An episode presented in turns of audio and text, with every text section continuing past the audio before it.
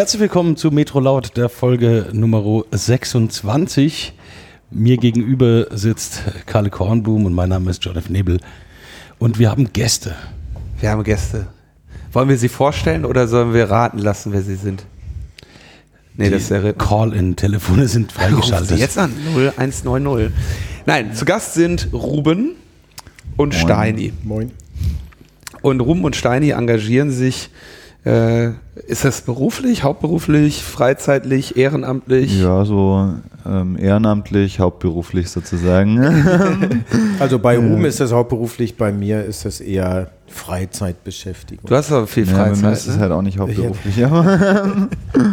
Also von, von dem, was du, was du äh, an Freizeit einbringst, ist auf jeden Fall viel, aber wir müssen sagen, worum es geht. Es geht um Hochsee-Seenotrettung im genau. weitesten Sinne. Ja. Ja, und eigentlich geht es darum, ähm, politischen Druck auf die Europäische Union auszuüben, ähm, mal endlich hier die Mauer einzureißen, die da um Europa gebaut wird. Das war nämlich eigentlich die Ursprungsidee an der ganzen Sache. Wir sind äh, gestartet 2015, eigentlich Ende 2014. Ende 2014 gab es so ein Event. Ähm, da wurden in Berlin ganz viele Luftballons steigen lassen entlang der ehemaligen Berliner Mauer. Ähm, da wurde dem Mauerfall gedacht und ähm, das war eine klasse Veranstaltung, ähm, Riesending und ähm, Du meinst, als diese Mauer in Berlin aufgestellt wurde aus den weißen Ballons, ja, ja, die dann irgendwie zu, zu, einer bestimmten Uhrzeit alle in die Luft äh, entlassen wurden. Ne? Genau, und das war so ein riesen Hackmack und man hat sich gefreut, dass da irgendwie vor 25 Jahren da irgendwie die Mauer eingefallen ist. Ähm, und wir haben uns überlegt, was ist eigentlich mit den Mauern, die wir gerade aufbauen um Europa? Ähm, was ist eigentlich mit den ganzen Zäunen? Was ist eigentlich vor allem ähm, mit dem Burggraben, den es da um die Festung Europa gibt, mit dem Mittelmeer, wo im Prinzip ähm, ja jährlich viele tausend Menschen sterben. Man, also zu Zeiten des Eisernen Vorhangs, das war schlimm. Da sind an der innerdeutschen Grenze, glaube ich, 138 Menschen ums Leben gekommen. Ähm, pro Jahr, pro Tag oder insgesamt? Insgesamt. Insgesamt. Und das haben wir ähm, äh, auf dem Mittelmeer teilweise an einem Tag. Ähm, das ist nicht ungewöhnlich. Und wir haben uns gefragt, wie, wie kriegt man das eigentlich zusammen, dass man hier diesen Mauerfall feiert, während woanders da die Boote untergehen. Und da haben wir gesagt, da müssen wir was machen.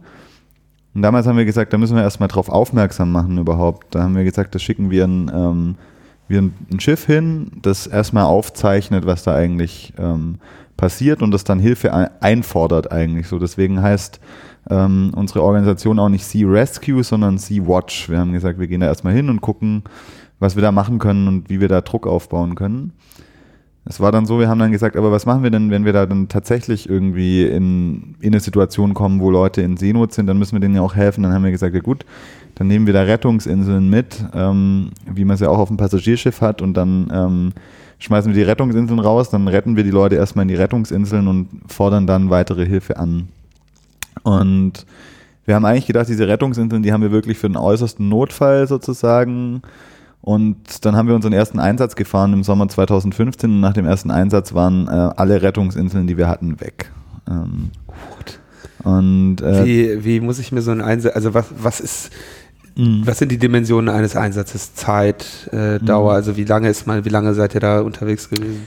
Also da bei dem ersten Einsatz war das so, dass wir ähm, mit dem kleinen Schiff, das wir damals hatten, mit der Sea-Watch 1, waren wir mit einem Boot ähm, quasi blockiert, weil wir ja dann die Leute, also das, die Sea-Watch 1 muss man sich vorstellen, das ist ein ehemaliger kleiner Fischkutter, ähm, der ist gerade mal 21 Meter lang, da kann man nicht wirklich Leute drauf aufnehmen. Ähm, das heißt, wenn wir ein Boot in Seenot finden, dann hauen wir da die, so eine Rettungsinsel über Bord, wie man sie von der Passagierschifffahrt kennt.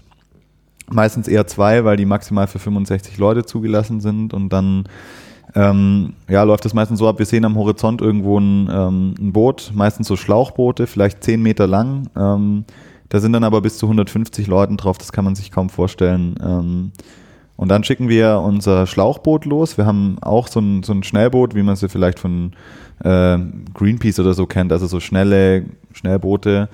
Und mit denen fahren wir dann dahin und verteilen erstmal Schwimmwesten, weil das, das Wichtigste ist erstmal, dass da keiner irgendwie ähm, über Bord fällt und, und ertrinkt. Ähm, das liegt nicht nur daran, dass viele nicht schwimmen können, sondern vor allem auch daran, dass die teilweise total dehydriert da ankommen und dann einfach komplett fertig sind. Ähm, und dann haben wir die eben da in diese Rettungsinseln ähm, verfrachtet, haben die mit Wasser versorgt, ähm, haben eine medizinische Erstversorgung gemacht und dann ähm, andere Schiffe angefordert, die die Leute dann übernehmen.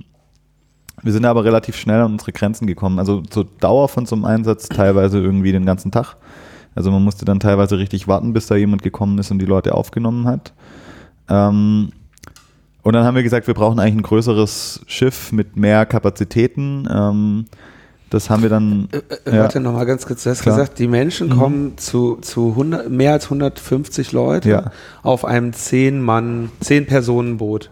Nee, auf, auf jeden 10 Fall. Meter. 10 Meter. 10, 10, 10 Meter Boot. 10 Meter Boot, genau. Ihr sitzt auf einem Boot, was doppelt so groß ist mhm. und nicht in der Lage ist, diese Menschenmenge aufzunehmen. Diese Menschenmenge sicher aufzunehmen, genau. Also die Situation ist, wir haben häufiger auch schon Situationen gehabt, wo Leute erdrückt worden sind äh, auf diesen Booten. Ähm, ja, also es ist, ähm, es sind wirklich unvorstellbare Zustände und dann kommt eben dazu, wenn man die Leute an Bord nimmt, hat man ja auch das Problem, dass ähm, man dann selber nicht mehr wirklich handlungsfähig ist, weil äh, auf diesen Booten, wir haben da mal eins auf die Spree gepackt und da mal den Bundestag einsteigen lassen, so, ähm, damit die mal merken, was da eigentlich ähm, abgeht, so was die Folgen von ihrer Politik sind. Und ähm, äh, eine Abgeordnete von den Grünen, die ist heulend wieder ausgestiegen, noch bevor ähm, überhaupt 80 Leute ähm, auf diesem Boot waren, weil es einfach wirklich eine krasse Situation ist. Und wenn wir jetzt die Leute bei uns an Bord holen würden, dann wären wir handlungsunfähig, dann könnten wir gar nichts mehr machen, dann könnten wir ähm, auch nicht mehr effektiv helfen. Deswegen haben wir gesagt, wir setzen die quasi erstmal in die Rettungsinseln, damit wir sozusagen auch äh, medizinische Notfälle dann versorgen können. Aber auf der Sea-Watch 1 war auch das sehr kompliziert. Wir haben dann teilweise irgendwie ähm, äh, Schwerverletzte in der Messe dann. Also es gab da quasi einen Raum, wo man irgendwie so ein bisschen Platz hatte. Das war quasi der Frühstückstisch und ähm, wenn man dann gefrühstückt hatte, dann kamen die ersten Schwerverletzten, die sind dann in so einer Korbtrage da irgendwie auf den Messetisch gepackt worden und die Infusion irgendwie mit dem Kabelbinder irgendwo an die Decke und ähm, äh, das war sozusagen die Situation, die wir da hatten. Also wirklich ähm, sehr improvisiert. Wie viele Einsätze seid ihr mit der, mit diesem Equipment gefahren? Also mit dem Equipment sind wir 2015 ähm, äh, von Juni bis September im Einsatz gewesen, weil die einfach für die Herbststürme nicht gemacht war und haben in der Zeit ja so circa 2000 Leute gerettet. Ähm, äh, dieses Jahr mit unserem neuen, effektiveren Schiff haben wir das Ergebnis verzehnfacht. Also wir waren bei der Rettung von äh, ja, über 20.000 Menschen mittlerweile dabei mit der Sea-Watch 2. Ähm, da haben wir teilweise richtig heftige Einsätze gehabt. Also es ging teilweise um äh, 3.30 Uhr schon los, weil wir ähm, ähm, etwas besseres Radar auch an Bord haben, wo wir die teilweise schon ein bisschen früher gesehen haben und dann äh, war es keine Seltenheit. Also ich war bei meinem äh, letzten Einsatz, ich bin, ähm, wenn ich im Einsatz bin, auf dem Schlauchboot, also auf dem Schnellboot mit dabei. Das ist die Crew, die sozusagen rausfährt und Schwimmwesten verteilt, die Leute anspricht, die Leute vom Boot holt, also so die initiale Rettung macht. Ähm, wir waren teilweise mehr als zehn Stunden auf dem RIP. Ähm, und also RIP heißt äh, Rigid Hull Inflatable Boat, das sind diese Schnellboote. Ähm, und äh, haben dann bis zu zehn äh, Schlauchboote an einem Tag äh, versorgt. Genau, also das ist die Situation, die wir heute haben und und jetzt äh, operiert ihr quasi mit zwei Booten oder, oder habt ihr, nehmt ihr nur noch das große? Oder? Also wir haben jetzt äh, die Sea-Watch 1 ähm, in der Werft gehabt über einen längeren Zeitraum, weil die einfach runtergerockt war. Ähm, wir die auch, also wir da auch einige Sachen dran machen mussten, die einfach ähm, äh, vor dem ersten Einsatz nicht mehr gemacht wurden, weil wir wirklich gesagt haben, wir müssen da jetzt los und die Sea-Watch 2 hat uns die Möglichkeit gegeben, mhm. da ähm, ja im Prinzip ähm, die erstmal zu reparieren, wiederherzustellen und äh, Im Moment sind wir, gibt es verschiedene Optionen dafür, ähm, äh, weil es verschiedene Brennpunkte gibt. Es gibt zum Beispiel auch noch die EGs, ähm, geht jetzt gerade heute wieder durch die Medien, weil da gerade die, ähm, die Flüchtlingslager einschneien und ähm, äh, das auch immer wieder, sag ich mal, sogar in Europa dann zu Toten gekommen ist und aber auch da, also da gibt es ja auch eine Seegrenze, es gibt zwar den Türkei-Deal, damit ist die Balkanroute ja sozusagen aus den Medien gewesen, ähm, aber auch da verändert sich was. Erdogan ähm, äh, ja, ist jetzt gerade nicht mehr so gut zu sprechen ähm, äh, auf Merkel und die EU und ist da durchaus am Überlegen, den Deal auch platzen zu lassen. Und wir rechnen damit, dass im Prinzip ähm, aufs Frühjahr hin da wieder ähm, ja, die Zahlen steigen. Vor allem ist es dort auch so, dass teilweise damit gerechnet wird, dass es Pushbacks seitens der Europäischen Union gibt. Das fänden wir auch ganz interessant, das zu dokumentieren. Ja, deswegen überlegen wir auch, das Schiff dorthin zu schicken, sozusagen wieder. Ähm, Pushback? Ja, also es gibt, ähm, es gab in der Vergangenheit das immer wieder, dass ähm, europäische Schiffe ähm, ja, Menschen im Prinzip gerettet haben vor den äh, griechischen Inseln, die ihnen aber nicht die Möglichkeit gegeben haben, äh, Asylantrag zu stellen, sondern die direkt illegalerweise zum Beispiel an die türkische Küstenwache wieder übergeben haben. Das haben die zeitweise nicht mehr gemacht, weil 2015 schlicht so viele Leute gekommen sind, dass die da gar nicht die Kapazitäten für gehabt hätten. Und jetzt, wo durch den Türkei-Deal die Zahlen, sage ich mal, für den Moment eingebrochen sind, ähm, ist da eben die Vermutung, dass sie damit wieder angefangen haben. Da gibt es auch ein paar Indizien für ähm, und das wollen wir eben auch nochmal ähm, äh, klar machen, dass das mit uns nicht zu machen ist und deswegen wird da gerade überlegt, da was äh, hochzufahren. Äh, eine andere Sache, wo Pushbacks gerade stattfinden, die uns extrem zu schaffen macht, ist die libysche Küstenwache. Ähm, wir haben mit der libyschen Küstenwache mehrfach äh, Begegnungen gehabt. Äh, die erste war, als sich einfach ein graues Schlauchboot, ohne was zu sagen, von hinten angenähert hat bei unserem Schiff und im April dann erstmal mit der Kalaschnikow in die Luft geballert und unser Schiff geändert hat. Ähm, äh, diese libysche Küstenwache oder sogenannte libysche Küstenwache wird derzeit von der Europäischen Union ähm, ausgebildet. Ähm, äh, und wir haben im Juni das erste Mal dokumentiert, wie die aus internationalen Gewässern so einen Pushback durchgeführt haben. Das ist äh, ein Verstoß gegen das sogenannte Non-Refoulement Principle, also das Nicht-Rückschiebeprinzip. Das sind also Flüchtende, die irgendwo ähm, vor Verfolgung oder Krieg fliehen, nicht direkt in dieses Land wieder abschieben darf. Ähm, das hat einen guten Grund, dass es dieses Gesetz gibt. Außerdem ist es im internationalen Seerecht so geregelt, dass ähm, Menschen, die aus Seenot gerettet werden, in einen für sie sicheren Hafen gebracht werden müssen. Und da ist also völlig klar, dass Libyen ähm, für jemanden, der von dort flieht, kein sicherer Hafen sein kann.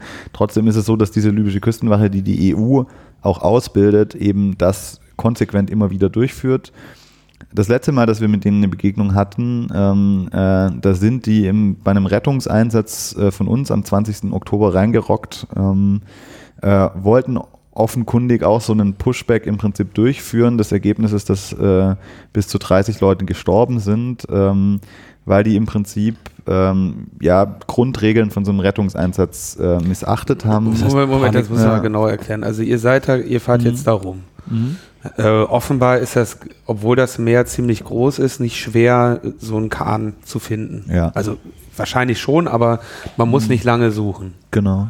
Und dann äh, fahrt ihr mit dem, mit dem RIP dahin, ja. äh, gibt, legt den Leuten Rettungswesten an. Und genau. dann müsste ja eigentlich in dem Moment äh, die Gefahr erstmal, ja, zu, dass jemand stirbt, mhm. drastisch gesunken sein. Das ist richtig, ja. So, und jetzt kommt auf einmal irgendwie ein anderer äh, Kahn an, ein Rennboot, schätze ich jetzt mal, mhm. ja. und sagt, ja, so moin, wir sind hier die, ja. So, und, und die sorgen jetzt dafür, was haben die jetzt getan, um euch da, um diese Menschen da irgendwie naja, das wieder Problem in Gefahr ist, die sind dazwischen gekrätscht, bevor wir diese Schwimmwesten ausgeteilt hatten. Ähm, und das Problem ist, wir hatten da genau so ein Schlauchboot mit 150 Leuten drauf. Man muss sich vorstellen, diese Schlauchboote sind extrem instabil. Das Plastik, das ist ähm, äh, dünner als vom Fahrradmantel so. Ähm, und äh, dann sind da 150 Leute und man hat das Problem, dass sobald da Bewegung da ist, ist da ein extremer Druck auf den Schläuchen. Und äh, die haben einen Holzboden drin und der scheuert an den Schläuchen. Das heißt, da gibt es relativ viele Möglichkeiten, dass dieses Ding einfach platzt. Das ist kein Problem, solange man ruhige See hat, sich da keiner groß bewegt und das Ding einfach fährt. Sobald man da irgendwie Hektik erzeugt, ähm, geht es sehr schnell, dass so ein Schlauch platzt. In dem Fall war das so, dass die mit dem Heck, weil, vermutlich weil die das Boot zurück nach Libyen schleppen wollten, sind die mit dem Heck an die Spitze von dem Boot rangefahren. Dabei hat so ein, äh, im Prinzip ein scharfkantiges Teil vom Heck von diesem Schlauchboot den Schlauch von dem äh, Boot, Militär, von dem Boot, ähm, von, von dem Militärboot von der sogenannten libyschen Küstenwache hat quasi dieses Schlauchboot berührt und genau an der Stelle ist kurz darauf der Schlauch geplatzt ähm, äh, und dabei sind dann eben ähm, ja bis zu ja, über 100 Leute im Prinzip ins Wasser gefallen. Äh, wir haben dann, also unsere Crew hat versucht zu retten, wen zu retten ist so. Aber ähm, einige haben es eben nicht geschafft. Äh, das waren schätzungsweise ungefähr 30 Leute. Das war bei Nacht. Wir konnten nicht alle Toten bergen, deswegen ähm, wissen wir das gar nicht so genau. Aber das ist eben so eine Situation gewesen, da war der Rettungseinsatz schon im Gange so. Das heißt, das hat überhaupt keine Notwendigkeit bestanden, da irgendwie ähm, einzugreifen. Und der einzige erklärbare Grund, warum die das gemacht haben, war eben, weil die das Boot zurückschicken wollten, weil das halt das ist, was die EU im Prinzip von denen will. Die EU will da die Grenze dicht machen, das muss uns klar sein. Jetzt stellt sich mir die Frage, warum sind mhm. so viele Leute auf so einem Boot? Also wenn das, äh, wenn ihr mit einem doppelt so großen Boot mit der Menge an Menschen klar nicht manövrierfähig seid und es irgendwie ein Glücksspiel ist, äh, mit, mit diesen Kahn darüber zu kommen, mit so vielen Leuten drauf und dann nur irgendwie mal kurz was drankommen muss, dass der platzt. Ähm, warum sind da so viele auf einem Boot?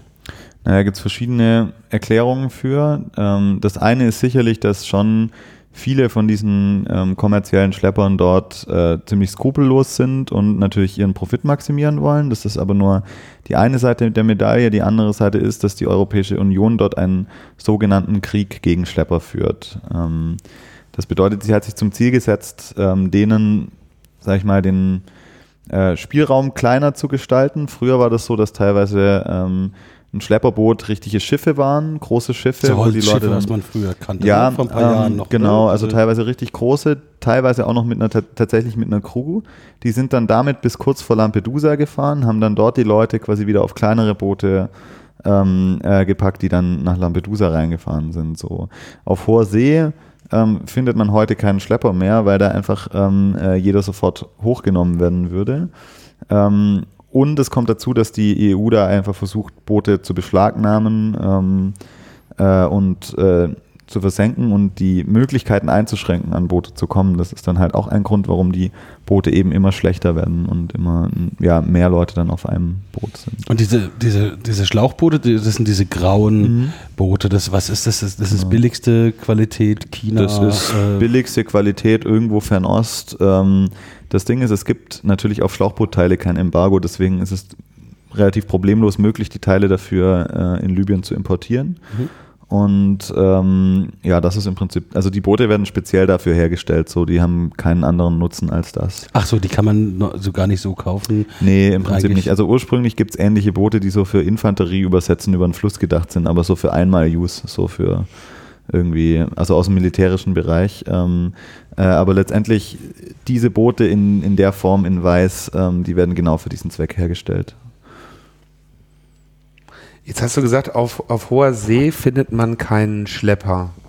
Ja. Äh, wer, wer steuert, also du meinst damit den Menschen, der die genau. Und äh, wer steuert die Boote dann? Das sind meistens Geflüchtete selber. Teilweise ähm, werden die Leute dazu gezwungen. Teilweise ist es aber auch einfach so, dass die zum Beispiel ihre Überfahrt dann halt billiger kriegen. Das heißt, das sind wirklich die Ärmsten von den Armen, die dann da die Pinne halten. Und das sind die, die von der EU dann stolz als äh, Schlepper ähm, äh, als Suspect heißt das ja dann, ähm, da irgendwie hochgenommen werden. Also so äh, die Erfolgsmeldung von der Mission Sophia war neulich, dass sie irgendwie knapp 80 äh, Leute da irgendwie verhaftet haben und ich kann mir schon vorstellen, wie das läuft, weil ich habe das zum Beispiel in Griechenland selber erlebt, wie das läuft, wenn die EU da Leute festnimmt, so. Ähm, mir hat da einer von der Bundespolizei stolz erzählt, dass sie jetzt wieder irgendwie fünf Schlepper heute schon festgenommen haben, so.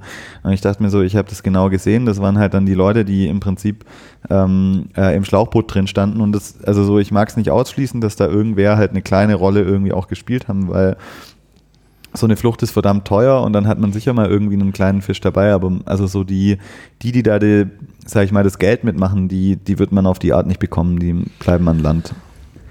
Was ist denn daran so teuer, wenn die, wenn das jetzt irgendwie, also das, das Gummiboot selber wird sicher äh, bei, bei 100 noch was Leuten, die müssten ja problemlos in der Lage zu sein, äh, mhm. selbst bei geringsten Einkünften zusammenzuschmeißen und sich so eine Gummifluppe zu leisten. Ja, das Problem ist natürlich, die müssen erstmal dahin kommen und ähm, Libyen ist ein, ein, Land zum Beispiel, wo ähm, Menschen aus Sahara-Afrika ja recht recht wenig Rechte haben. So. Und ähm, so eine Flucht klassischerweise geht ja nicht am Mittelmeer los, ähm, sondern die startet irgendwo anders. Das heißt, die Leute haben oft schon mal ihr Leben riskiert. Das wird hier auch vergessen irgendwie, dass die Leute ja, wenn sie durch die Sahara gehen, ähm, schon mal ihr, ihr Leben riskieren. Die Sahara ist das zweite große Massengrab neben dem Mittelmeer. Ähm, äh, und die haben im Prinzip dann kaum eine Chance. Sehr viele Menschen werden in Libyen entführt, äh, landen erstmal in irgendeinem Knast müssen sich da wieder rauskaufen und ähm, dann geht es eben irgendwann auf dieses Boot so. Also es ist eigentlich nur ein Abschnitt von so einer Flucht. Tatsächlich ist es aber so, so teuer wäre das nicht. Ähm, auch wenn man jetzt nicht irgend so ein Billigboot nehmen würde, sondern wenn man jetzt ein ordentliches Schiff nehmen würde oder sogar ein Flugzeug, dann wäre das immer noch billiger. Also so ein ähm, Ticket äh, sagen wir mal aus Khartoum nach äh, Berlin mit dem Flugzeug, mit der Fluglinie wäre deutlich günstiger als äh, so eine Flucht mit ähm, äh, zweimal Leben riskieren, einmal in der Sahara, einmal ähm, äh, übers Mittelmeer und vielleicht noch mehrfach dann, ähm, ich meine, selbst innerhalb von Europa ist es ja da schon zu Toten gekommen. Warum machen die das nicht einfach so, könnte man sich ja jetzt fragen. Ähm, das ist ganz einfach. Die Europäische Union hat im Prinzip die Prüfung äh, vom Asylstatus an die Beförderungsunternehmen ausgelagert. Es ist so, theoretisch ist es rechtlich so geregelt und das ist eine ziemlich perfide Art und Weise, wie die EU sich da sozusagen vor der Verantwortung drückt. Ähm, es ist nämlich so, dass es äh, eigentlich rechtlich so ist, dass wenn man asylberechtigt ist, dann darf man auch ohne Visum einreisen. Das Problem ist nur, wenn jetzt äh, Fluglinie XY jemanden mitnimmt, der sagt hier, ich bin asylberechtigt, ich komme meinetwegen ähm, aus Syrien oder habe sonst irgendeinen Grund, ähm, so dann fliegt er einmal mit dem Flugzeug nach Deutschland und dann stellt sich äh, raus, dass er nach diesen engen Richtlinien, also alle möglichen Fluchtgründe sind ja hier gar nicht irgendwie als Asylgrund ähm, aufgeführt. Das ist ja also, wenn ich vor Hunger und davor fliehen muss, dann ist es halt hier kein Asylgrund. Also ist auch schon eine Farce. Aber selbst wenn jemand sozusagen nach diesem engen Korsett, ähm, was das äh, deutsche Asylrecht da irgendwie vorgibt, jetzt hierher fliegen würde ähm, und dann stellt sich raus, der passt da irgendwie nicht rein. Dann muss die Fluggesellschaft eine richtig hohe Strafe zahlen. Und deswegen macht die das natürlich nicht. Deswegen sagt die Fluggesellschaft natürlich, okay, das ist ein kommerzielles Unternehmen, die können sich das nicht leisten, dass da irgendwie jede zweite Woche irgendwie einer mitfliegt, der dann kein Asyl kriegt ähm, und die dann Strafe zahlen müssen. Also nehmen die einfach niemanden mit. Und dadurch hat die EU quasi mit einer Richtlinie das komplette Asylrecht de facto abgeschafft, weil es gibt keine legale Möglichkeit, in die EU zu kommen für Flüchtende. Also wenn ich jetzt in Deutschland einen Asylantrag stellen will, dann muss ich auf jeden Fall erstmal mein Leben riskieren. Das Problem ist, du kannst den Antrag nicht von dort aus stellen. Du musst Genau. also, wenn du in Deutschland Asyl beantragen willst, kannst du das nur in Deutschland machen. Du kannst das auch nicht delegieren. Du kannst nicht einem Anwalt sagen, mach das doch bitte für mich. Ja. Ja, das geht halt nicht. Das heißt, du musst da irgendwie hin.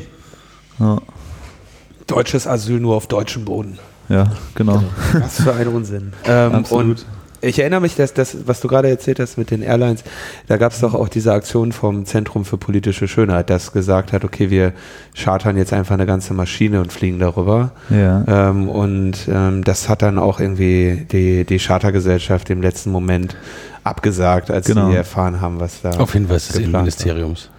Ja, das Ja. war ein, äh, auch eine sehr Ja, das ist, ähm, das ist aber interessant, dass das, also das Innenministerium hat hingewiesen und den Vertrag gecancelt hat letztendlich die Chartergesellschaft. Also die hätten theoretisch schon die Möglichkeit gehabt, rein rechtlich, die Leute dahin zu fliegen, mit dem Risiko, dass sie eben diesen, diese Strafen dann zahlen müssen. So. Man muss sagen, die Gesellschaft war Air Berlin und äh, Air Berlin hätte eigentlich sogar doppelt an den Passagieren verdienen können, weil wenn die abgeschoben wär, Richtig, worden wären, Berlin dann ist wäre Berlin das auch geflogen. Insofern, die hätten Genau. eigentlich doppelt Kohle machen können, aber Ja, das Problem ist, für die Rückführung kriegen sie nicht so viel, wie sie Strafe zahlen müssen. äh, äh, aber es war schon natürlich schon sehr perfide, dass ausgerechnet die Fluggesellschaft ähm, Wird dem Zentrum unterstellen, dass sie Entscheidung. das bewusst gemacht haben. Ähm, so jetzt die, die Sea-Watch 2, also mit, mit größerer Kapazität in, Mhm. in dem, im gleichen Zeitraum ähm, 20.000 Leute. ja, genau. Wo ist da, wo ist die stationiert? Ist die, also habt ihr da so einen Heimathafen? quasi Ja, genau. Also es gibt ja mittlerweile sind wir eine ganze zivile Flotte, das muss man da auch immer dazu sagen. Es gibt mittlerweile auch so nach unserem Vorbild auch mehrere Organisationen aus Deutschland, die da Schiffe hinschicken. Das ist eine ganz lustige Truppe so. Also da wird sozusagen, ähm, werden die europäische Ideale von Reisefreiheit, werden da quasi verteidigt ähm, von Malta aus. Malta ist unser ähm, Heimathafen quasi.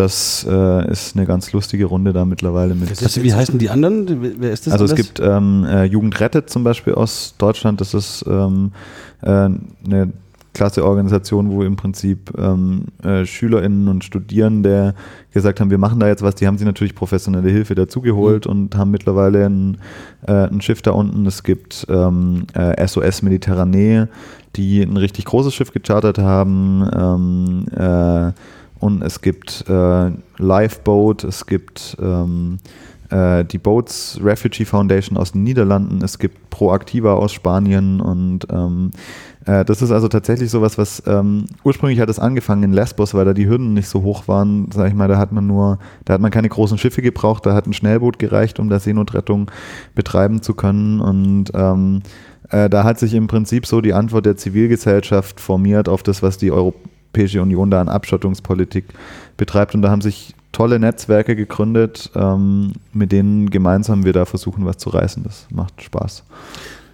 Das kostet aber doch sicherlich auch eine Menge Geld. Mhm. Jetzt hast du gesagt, die Boote sind geschartert oder sind die gekauft? Unterschiedlich. Also wir haben die Schiffe gekauft. Ähm, das hat äh, für uns einen wichtigen Grund, weil ähm, eine Chartergesellschaft, wie es dem Zentrum passiert ist mit dem Flugzeug, die kann einen Chartervertrag kündigen.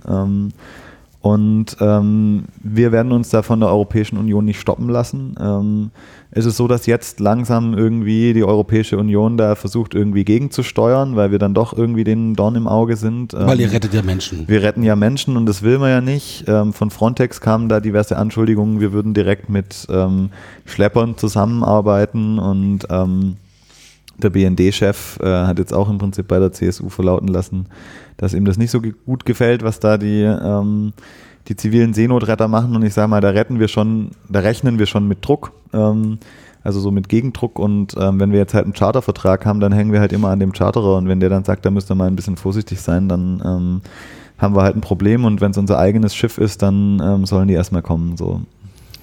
Okay, ich meine nochmal zu der, Mhm. Es gibt ja jetzt äh, Seerecht, ich habe die, was ich, libysche Küste und jetzt ist wie viel, 12 Meilen Zone oder wie viel Meilen, jetzt fahren die da raus auf dem Mhm. Ja. Schlauchboot und wenn du die innerhalb der Zone aufnehmen würdest, das geht nicht, weil die müssen sie, da müssen sie zurück quasi in Nee, ähm, Libyen oder? Tatsächlich ist es, ähm, also es ist, ja, es ist interessant. Ähm, es gibt eben, das internationale Seerecht ist da relativ vage. Das sagt halt, die müssen in einen für sie sicheren Hafen gebracht werden. Und wir würden halt Libyen nicht als sicheren Hafen äh, erachten. Das heißt, wir würden uns eigentlich weigern, die da zurückzubringen.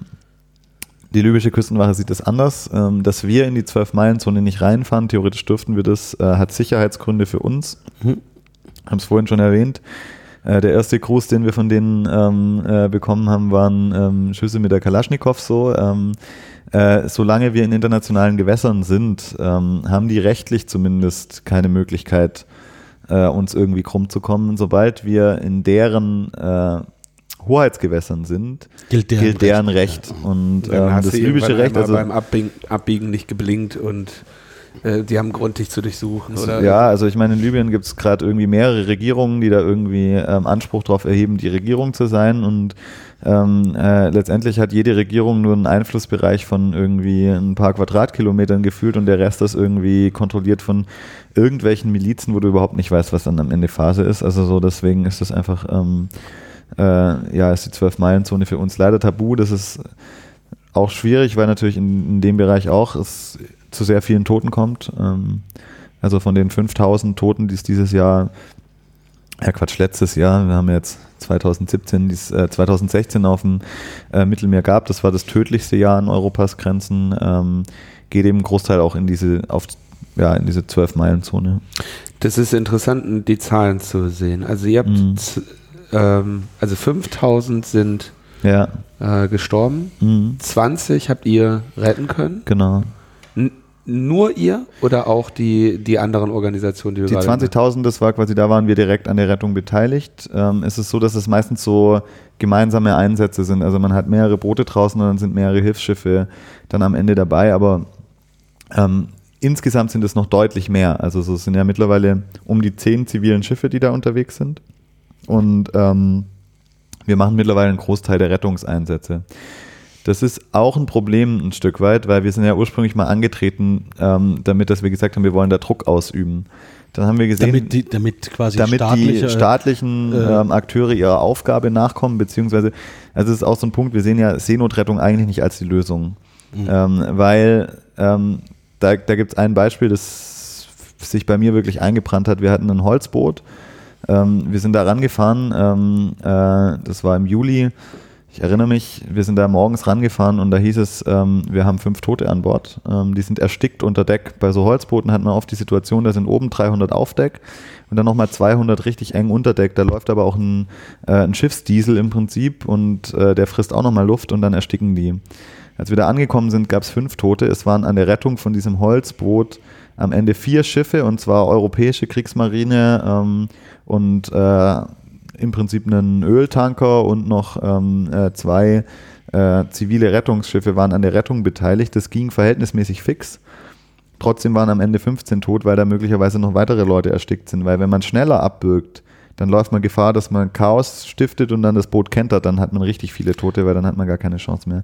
So, diese Leute, da können wir noch so viele Rettungsschiffe rausschicken, die wären trotzdem gestorben und deswegen ist eben Seenotrettung allein nicht die Lösung, deswegen brauchen wir eben sichere und legale Wege nach Europa, damit die Leute gar nicht erst gezwungen sind, ähm, äh, auf diese Boote zu gehen. Deswegen müssen die Zäune weg, weil über, also es gibt sichere Wege über Land, es gibt sichere Wege mit dem Flugzeug oder mit der Fähre.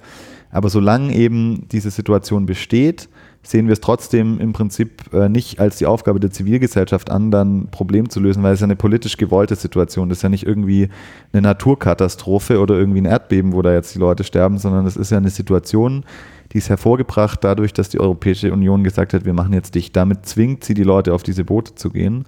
Und wir wollten das halt öffentlich machen. Wir wollten Druck ausüben, ähm, äh, das dokumentieren und eben ähm, Hilfe erzwingen. Jetzt ist es mittlerweile so, dass wir das Gefühl haben, dass für jedes Boot, das die Zivilgesellschaft rausschickt, die EU eins im Hafen lässt. Ähm, und das ist natürlich ein Problem und das ähm, ist tatsächlich schwierig, damit umzugehen so. Wir halten unseren Einsatz trotzdem für absolut richtig. Äh, einfach deshalb, weil wir schon ganz anders mit den Leuten umgehen. Also bei uns werden die Leute erstmal mit Welcome to Europe begrüßt. Ähm, äh, und äh, bei der ähm, Marine ist es halt erstmal der Schlagstock im Zweifel, das haben wir auch schon gesehen. Ähm, äh, und da werden die erstmal irgendwie durchsucht und ähm, denen wird alles abgenommen, so was sie noch haben, gegebenenfalls so. Also von daher ist es für die Menschen im Einzelfall sicher angenehmer, von uns gerettet zu werden. Aber das Problem ist, dass wir unterm Strich nicht wirklich deutlich mehr Rettungsschiffe da gerade zur Verfügung haben. Also fühlt man sich so ein bisschen, es ist so ein bisschen vergleichbar mit wie die Tafeln, die quasi dann die Armen speisen, ja. aber der Staat zieht sich aus seiner Verantwortung von sozialer Leistungen zu geben zurück oder also so. Ja, genau, also so, das ist halt schon also ein krummer Vergleich, aber, aber so es geht Nö, das, ist gar nicht, das, ist gar nicht so, ne? das ist gar nicht so krumm. Also so der Staat drückt sich da halt vor, vor Verantwortung und ähm, deswegen reicht es eben auch nicht, wenn wir da ähm, äh, sagen wir mal, mit den, mit den Schiffen draußen sind, ähm, sondern deswegen braucht es eigentlich eine Zivilgesellschaft auf ganz vielen Ebenen, die sagt, stopp, diese Politik wollen wir nicht, diese Politik ändern wir und ähm, da sind wir aber leider gerade tatsächlich in der Defensive und ähm, äh, aus dem Grund müssen wir da halt erstmal weitermachen, solange bis sich da was tut und bis da irgendwie eine Bewegung entsteht, die sagt, stopp, wir reißen jetzt mal auch die europäische Mauer ein. Wie kommt so ein Boot auch mal ohne eure Hilfe durch? Also nee. das wäre jetzt noch die, mhm. die letzte Unbekannte. Also so und so viele tausend rettet ihr, so und so viele tausend gehen unter. Kommen die auch ohne eure Hilfe mal durch? Da muss man unterscheiden zwischen der Ägäis und dem zentralen Mittelmeer. Im, in der Ägäis ist es tatsächlich so, dass die Boote auch so häufig durchkommen. Ähm, da gab es teilweise dann auf Facebook so Gruppen ohne Schlepper nach Europa. Das war ja im Übrigen der also selbstorganisierte. Ja, ja, selbstorganisierte Gruppen dann. Das war ja der einzige Moment, sage ich mal, in der europäischen Geschichte, wo das Schlepperbusiness ähm, äh, im Prinzip richtig gelitten hat und in einem großen Bereich von einem Tag auf den nächsten äh, platt war. Das war, als die Balkanroute offen war. Also da haben sich ja, das ist ja auch sowas, da wird ja immer irgendwie ähm, fälschlicherweise drüber geredet, Merkel hätte die Grenzen aufgemacht. Das stimmt ja so nicht. Das war ja letztendlich so, dass die Flüchtenden sich das eigentlich selber erkämpft haben. Also da gab es Lesbos ist quasi, war richtig voll und da gab es tagelang Demonstrationen und Riots, bis die Regierung gesagt hat, gut, jetzt setzen wir Fähren aufs ähm, äh, griechische Festland ein. Und so haben die sich im Prinzip nach vorne durchgekämpft und ähm, äh, dann saßen die irgendwann in Budapest im Bahnhof fest und irgendwann haben die Leute gesagt, gut, dann laufen wir jetzt los, dann gehen wir jetzt auf die Autobahn einfach. Und ähm, in dem Moment ähm, äh, ja, hätte man irgendwie ähm, Wasserwerfer einsetzen können oder wie es irgendwie ähm, die AfD gefordert hat, da irgendwie schießen lassen so. Oder man hätte halt sagen müssen, gut, ähm, wir haben ein Grundrecht auf Asyl, ähm, dann werden wir die Leute wohl jetzt reinlassen müssen. Also es war ja nicht so, als hätte da irgendwie Merkel jetzt äh, irgendwie barmherziger Samaritermäßig irgendwie da die Grenzen aufgemacht, sondern das war letztendlich, das waren die Flüchtenden selber, die sich da den Weg frei gekämpft haben. Ich finde, das geht viel zu oft unter, viel zu oft, wenn die Leute irgendwie als so eine Masse von. Also passiv, ähm, ne? Das ja, als so eine passive Masse von, von Opfern letztendlich dargestellt. Das sind die nicht. Das sind häufig sehr aktive Menschen, die da irgendwie versuchen durchzukommen, die da richtig was leisten. Ähm, genau, also wie gesagt, auf der Balkanroute ging das, auf der zentralen Mittelmeerroute ist es so, die Boote sind so schlecht, von denen wird es keins durchkommen. Also so, die haben eigentlich gar keine Chance anzukommen. Ähm, wenn wir nicht da wären, würden die ertrinken. Deswegen wird euch ja auch vorgeworfen, Mhm. einen Anreiz zu bieten. Ist das Ja. wahrscheinlich der Hintergrund, was wenn Also das wird uns ja vorgeworfen, aber das sage ich immer die Leute, die sagen hier, wir sind ein Anreiz für Schlepper. Da möchte ich mal zurückfragen. Also jemand, der wirklich glaubt, dass wir mit einem 33 Meter langen, über 50 Jahre alten, rostigen Kahn ähm, ein ernsthafter Pull-Faktor wären. Also der sollte sich wirklich mal mit den globalen Dimensionen von Flucht und Migration auseinandersetzen. Also so, ähm, äh, das ist schon, ähm, also dass wir dann ein Pull-Faktor sind, das halte ich für völlig abwegig. Ähm, die Leute kommen so oder so. Also da werden sich immer Wege Ja, finden. es, ist, es ist ja eh, ich meine, also ich finde dieses, also ein Anreiz schaffen für Flucht. Also Ja. die, die Leute haben Gründe für Flucht und was Natürlich. auch immer die Gründe sind, ob Absolut. die jetzt Krieg sind oder wirtschaftliche Not oder politische Verfolgung. Es gibt auf jeden Fall haut niemand ab, ohne Ja. einen Grund zu haben aus seiner Heimat. Äh, und und dass jetzt der Anreiz sei, dass da ein Rettungsboot ist. Ja, das ist völliger Quatsch. Also wir haben, ähm, wir haben mehrfach Boote getroffen, da haben wir Leute drauf gehabt, die haben gesagt, lieber sterbe ich hier auf See, als dass ich zurück nach Libyen gehe.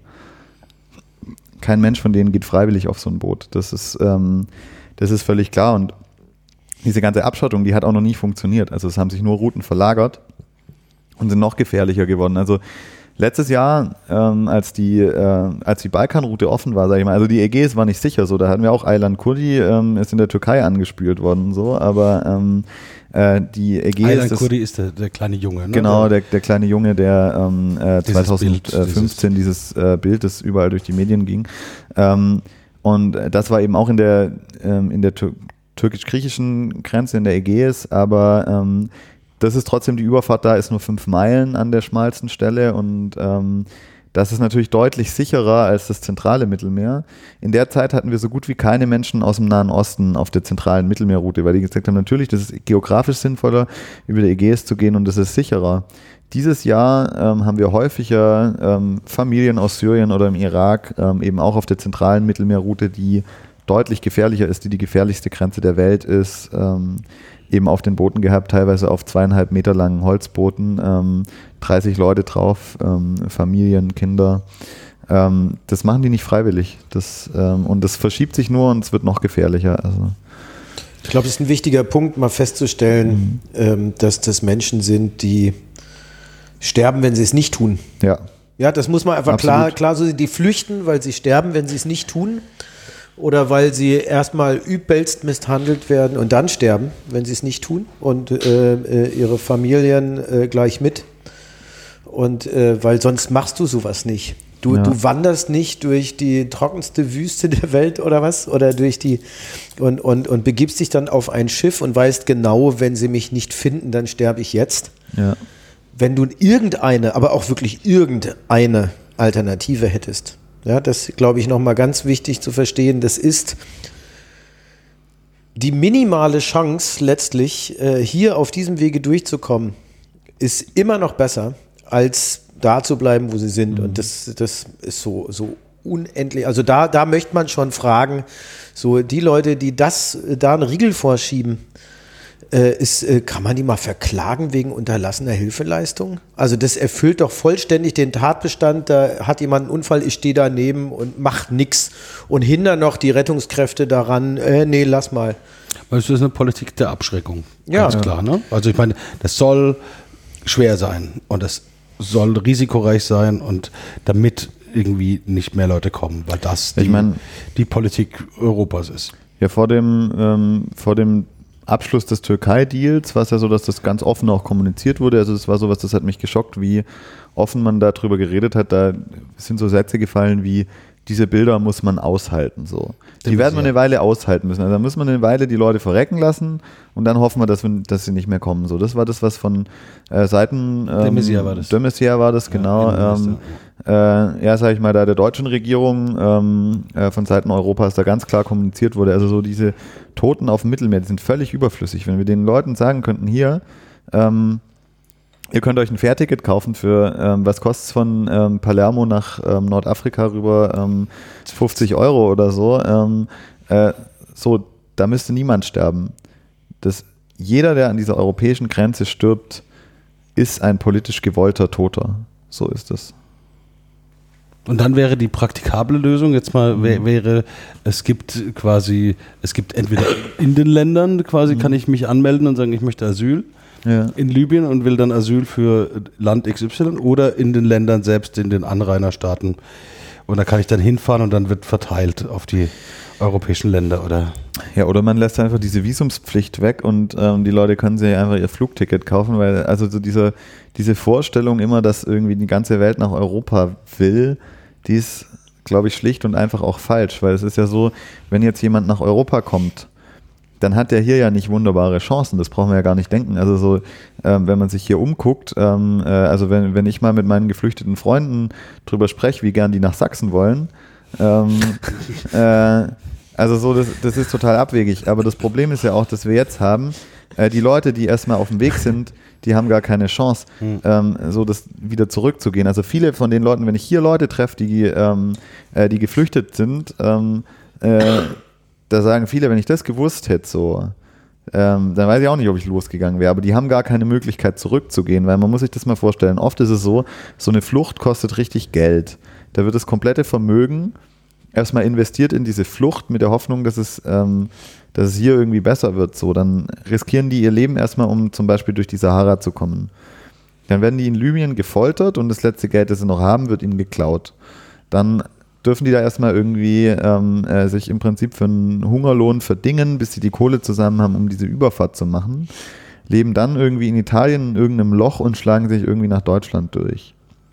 So, wenn die jetzt sagen würden, okay, ich gehe zurück, ich gehe zurück, dann ist das alles weg, dann sind die Reset auf Null sozusagen, weil die können dann nicht sagen, hier, ich war schon mal da, ich speichere mir jetzt den Status ähm, Asylunterkunft in Braunschweig. Ähm, äh, nee, das läuft nicht, sondern, ähm, sondern dann müssen die wieder irgendwie ihr Vermögen, das sie dann nicht mehr haben, investieren, zweimal ihr Leben riskieren und sich da irgendwie durchschlagen. So, das heißt, für diejenigen, die hier sind, die müssen wirklich bis zum letzten irgendwie versuchen, das irgendwie durchzusetzen. Wenn wir diese Visumspflicht einfach nicht hätten, dann könnten Leute auch, ähm, äh, sag ich mal, herfliegen, sich das hier mal angucken ähm, und könnten auch, sag ich mal, problemloser den Schritt gehen, irgendwie zurückzugehen. Also irgendwie so, ähm, äh, ich sag mal so, äh, von der CSU hört man ja dann gerne irgendwie so, ja, dann, ähm, dann müssen halt die zurück, die da irgendwie nur aus wirtschaftlichen Gründen hier sind. Gerade die ähm, äh, könnten das viel eher, sage ich mal, freiwillig tun, wenn sie die Möglichkeit hätten, auch wieder herzukommen. So, weil dann wäre diese Entscheidung gar nicht so krass. Also wenn man und die Leute, die, ähm, äh, die, sag ich mal, ähm, vor Krieg, vor Hunger, vor Verfolgung fliehen, da haben wir sowieso eine moralische Pflicht, die hier aufzunehmen. Das heißt, eigentlich macht diese ganze Visumpflicht aus meiner Sicht einfach keinen Sinn, die muss weg. Fertig. Jetzt würde mich nochmal interessieren, du, du redest da so abgeklärt drüber. Ihr fahrt da zur See, ihr rettet da mal eben 20.000 Leute, dann schießt nur einer mit der Kalaschnikow in die Luft. Also so, sorry, das ist, äh, wir sitzen hier einfach nur in Berlin, ne? Das ist, Das ist ein Riesenprivileg. naja, das klingt aber vor allem auch wie eine, wie eine ziemlich krasse Geschichte. Und ähm, wie, wie mit, mit was für einer Crew, also hast du irgendwie eine Ausbildung in dem Bereich äh, oder hast du irgendwie, also wie, so mit welchen Leuten kommt man auf die Idee dat, und vor allem mit welchen Leuten kann man sowas durchziehen? Wenn ich auf, auf hohe See fahren würde, wäre ich selber innerhalb kürzester Zeit ein Fall für euch. Ja, also ich meine, das ist tatsächlich eine gute Frage, äh, weil es für das, was wir da machen, keine Profis eigentlich gibt. Ähm, also ich, zu meinem Hintergrund, ich habe vorher als Journalist gearbeitet, ähm, äh, war viel tatsächlich auch in Krisenregionen unterwegs, war zum Beispiel ähm, äh, in Syrien, also ich kenne auch die Herkunftsländer dann teilweise, wo die Menschen herkommen. Ähm, sag mal, habe ähm, mit Extremsituationen schon öfter zu, tun gehabt in irgendeiner Form. Ähm, gleichzeitig ist es so, wir haben uns dann, als wir den Einsatz gestartet haben, äh, ging es uns ja erstmal darum, da irgendwie politisch was zu reißen. Da habe ich gar nicht groß drüber nachgedacht, ob ich jetzt da in dieser Crew sein muss, so, sondern wir haben eigentlich überlegt, wir holen uns Profis dafür. Das haben wir auch gemacht. Also wir haben zum Beispiel professionelle Kapitäne, weil Kapitän ist ein Skill, das kann man lernen, braucht man, äh, kann man nicht irgendwen ransetzen. Genauso irgendwie ähm, haben wir eine medizinische Crew, das sind halt ÄrztInnen oder ähm, SanitäterInnen. Ähm, aber jetzt so eine Massenrettungsaktion täglich, da dachten wir, wer kann sowas? Dann haben wir gedacht, das ist bestimmt die DGZRS, die Deutsche Gesellschaft zur Rettung Schiffbrüche. Das sind die Profis in der Seenotrettung so. Ähm, das Problem ist aber, die sind vor allem dafür ausgebildet, irgendwie mal ähm, äh, auf der auf der Nordsee eine Yacht zu bergen, die einen Motorausfall hat, oder ähm, die haben es mal vielleicht mit zwei, drei Leuten äh, in Okay, Seenot zu tun, so, oder, oder dann geht vielleicht tatsächlich mal eine Fähre unter, aber dann sitzen die, wenn es gut läuft, irgendwie ähm, alle in Rettungsbooten und ähm, haben Schwimmwesten an. So. Aber mit dieser Situation, dass da irgendwie 150 Leute auf so einem Schrottschlauchboot daherkommen, also richtig viele, ähm, die alle keine Schwimmwesten anhaben, so. Da gab es keine Profis für. Also mittlerweile ist es so, dass wir tatsächlich, also wir haben halt auch eine Einsatzpraxis jetzt. Wir sind jetzt seit, ähm, äh, also jetzt im Moment ist das erste, ähm, der erste Zeitpunkt, wo wir unsere Schiffe mal tatsächlich im Hafen haben und gerade in der Winterpause sind, weil wir gesagt haben, das brauchen wir jetzt. Wir müssen das Zeug überholen, wir müssen uns strukturieren ähm, und fahren dann wieder aus. Davor, davor waren wir anderthalb Jahre im Dauereinsatz. Also wir waren im zentralen Mittelmeer im Sommer, im Winter waren wir auf Lesbos durchgehend im Einsatz. Ähm, wir haben äh, mittlerweile Einsätze durchgeführt, da sind teilweise, ähm, sage ich mal, professionelle Seenotretter kommen wahrscheinlich in ihrem äh, gesamten Berufsleben auf die Einsatzzahl, die wir jetzt in anderthalb Jahren runtergerissen haben. So von daher da, ähm, da lernt man dann auch sehr schnell. Und ähm, das heißt, okay, nochmal, also das heißt, ihr habt einen Kapitän, den bezahlt ihr, beziehungsweise auf Spenden finanziert und gemeinnützig. Oder gibt es da, Ja. auch Freiwillige, die sagen, ich fahre euch den Kahn für. Nee, es gibt tatsächlich, wir fahren ähm, fast nur mit Freiwilligen. Mhm. Es ist jetzt so, dass wir so langsam anfangen, irgendwie müssen, sage ich mal, an verschiedenen Stellen Kontinuität zu schaffen. Wir sind Mhm. das, die ersten anderthalb Jahre sind wir komplett ehrenamtlich gefahren. Ähm, äh, Das heißt, da kommen dann Ärzte, die sagen, hey, ich habe nehme mir drei Monate Zeit und mache jetzt Einsatz. also wir haben Turns Monat. von zwei Wochen tatsächlich Ach so, nur. okay. Ähm, und zwar aus einem ganz einfachen Grund, weil drei Monate hältst du das nicht durch. Ähm, Mhm. Also würde ich behaupten, wenn du das drei Monate am Stück machst, bist du ein psychisches Wrack, weil du hast da quasi am, äh, auf täglicher Basis mit ähm, Schiffshavarien zu tun, mit ähm, äh, also so, ich hatte bei meinem, äh, meinem letzten Turn, äh, gab es insgesamt über 20 Tote und das war noch ein Turn, der, sage ich mal so, im, im Mittel liegt. Das sind teilweise mehr und ähm, äh, wenn du das irgendwie quasi täglich hast, Mhm. dass du irgendwelche Leute, die gerade noch geatmet has, haben, also so, was weiß ich, wir haben dann an unserem, an unserem letzten Einsatztag ähm, äh, nach zwei Wochen tatsächlich nur, ähm, haben wir noch so ein Mädel vom, vom Schiff geborgen, ähm, die war vielleicht 16 so. Ähm, und da fragst du dich dann wirklich, warum verdammte Scheiße muss die auf diesem Boot sein? Und ähm, äh, das, das machst du keine drei Monate am Stück so. Was macht ihr, wenn da Menschen sterben? Das ist traurig. Ähm, wir haben dann ähm, äh, zum Beispiel macht man manchmal so symbolische Sachen. Wir haben dann unsere Fahne auf Halbmast gesetzt bei unserem, ähm, bei unserem Schiff. Ähm, aber letztendlich. Aber könnt, ihr die, ne- könnt ihr die ins Boot nehmen? Äh, Ja, also wenn, wenn wir die Möglichkeit haben, Menschen zu bergen, dann, dann nehmen wir die an Bord.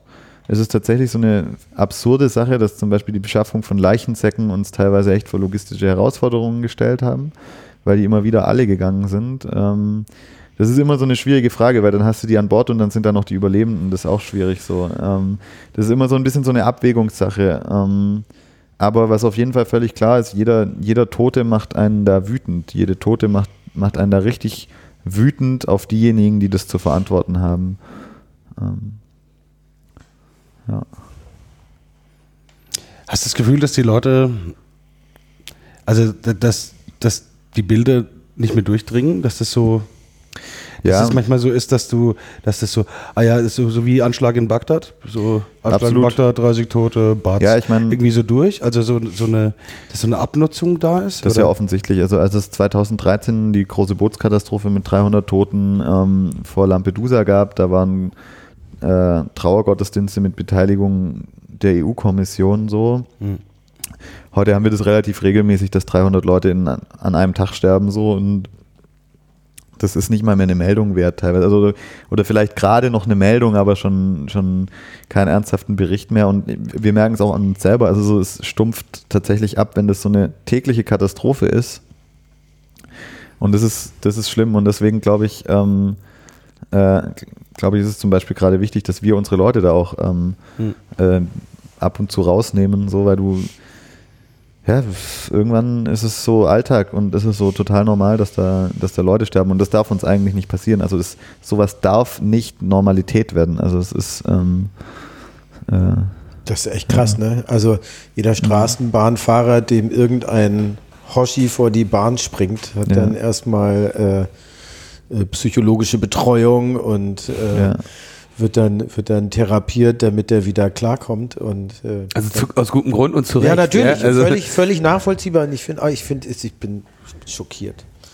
Also wir haben das auch. Ähm, bei uns gibt es auch ein psychologisches Briefing und Debriefing und ähm, äh, wir haben auch bei Leuten, die mehr als einmal im Einsatz sind, haben wir eine Pflichtsupervision. Ähm, das halte ich auch für richtig und wichtig. Absolut.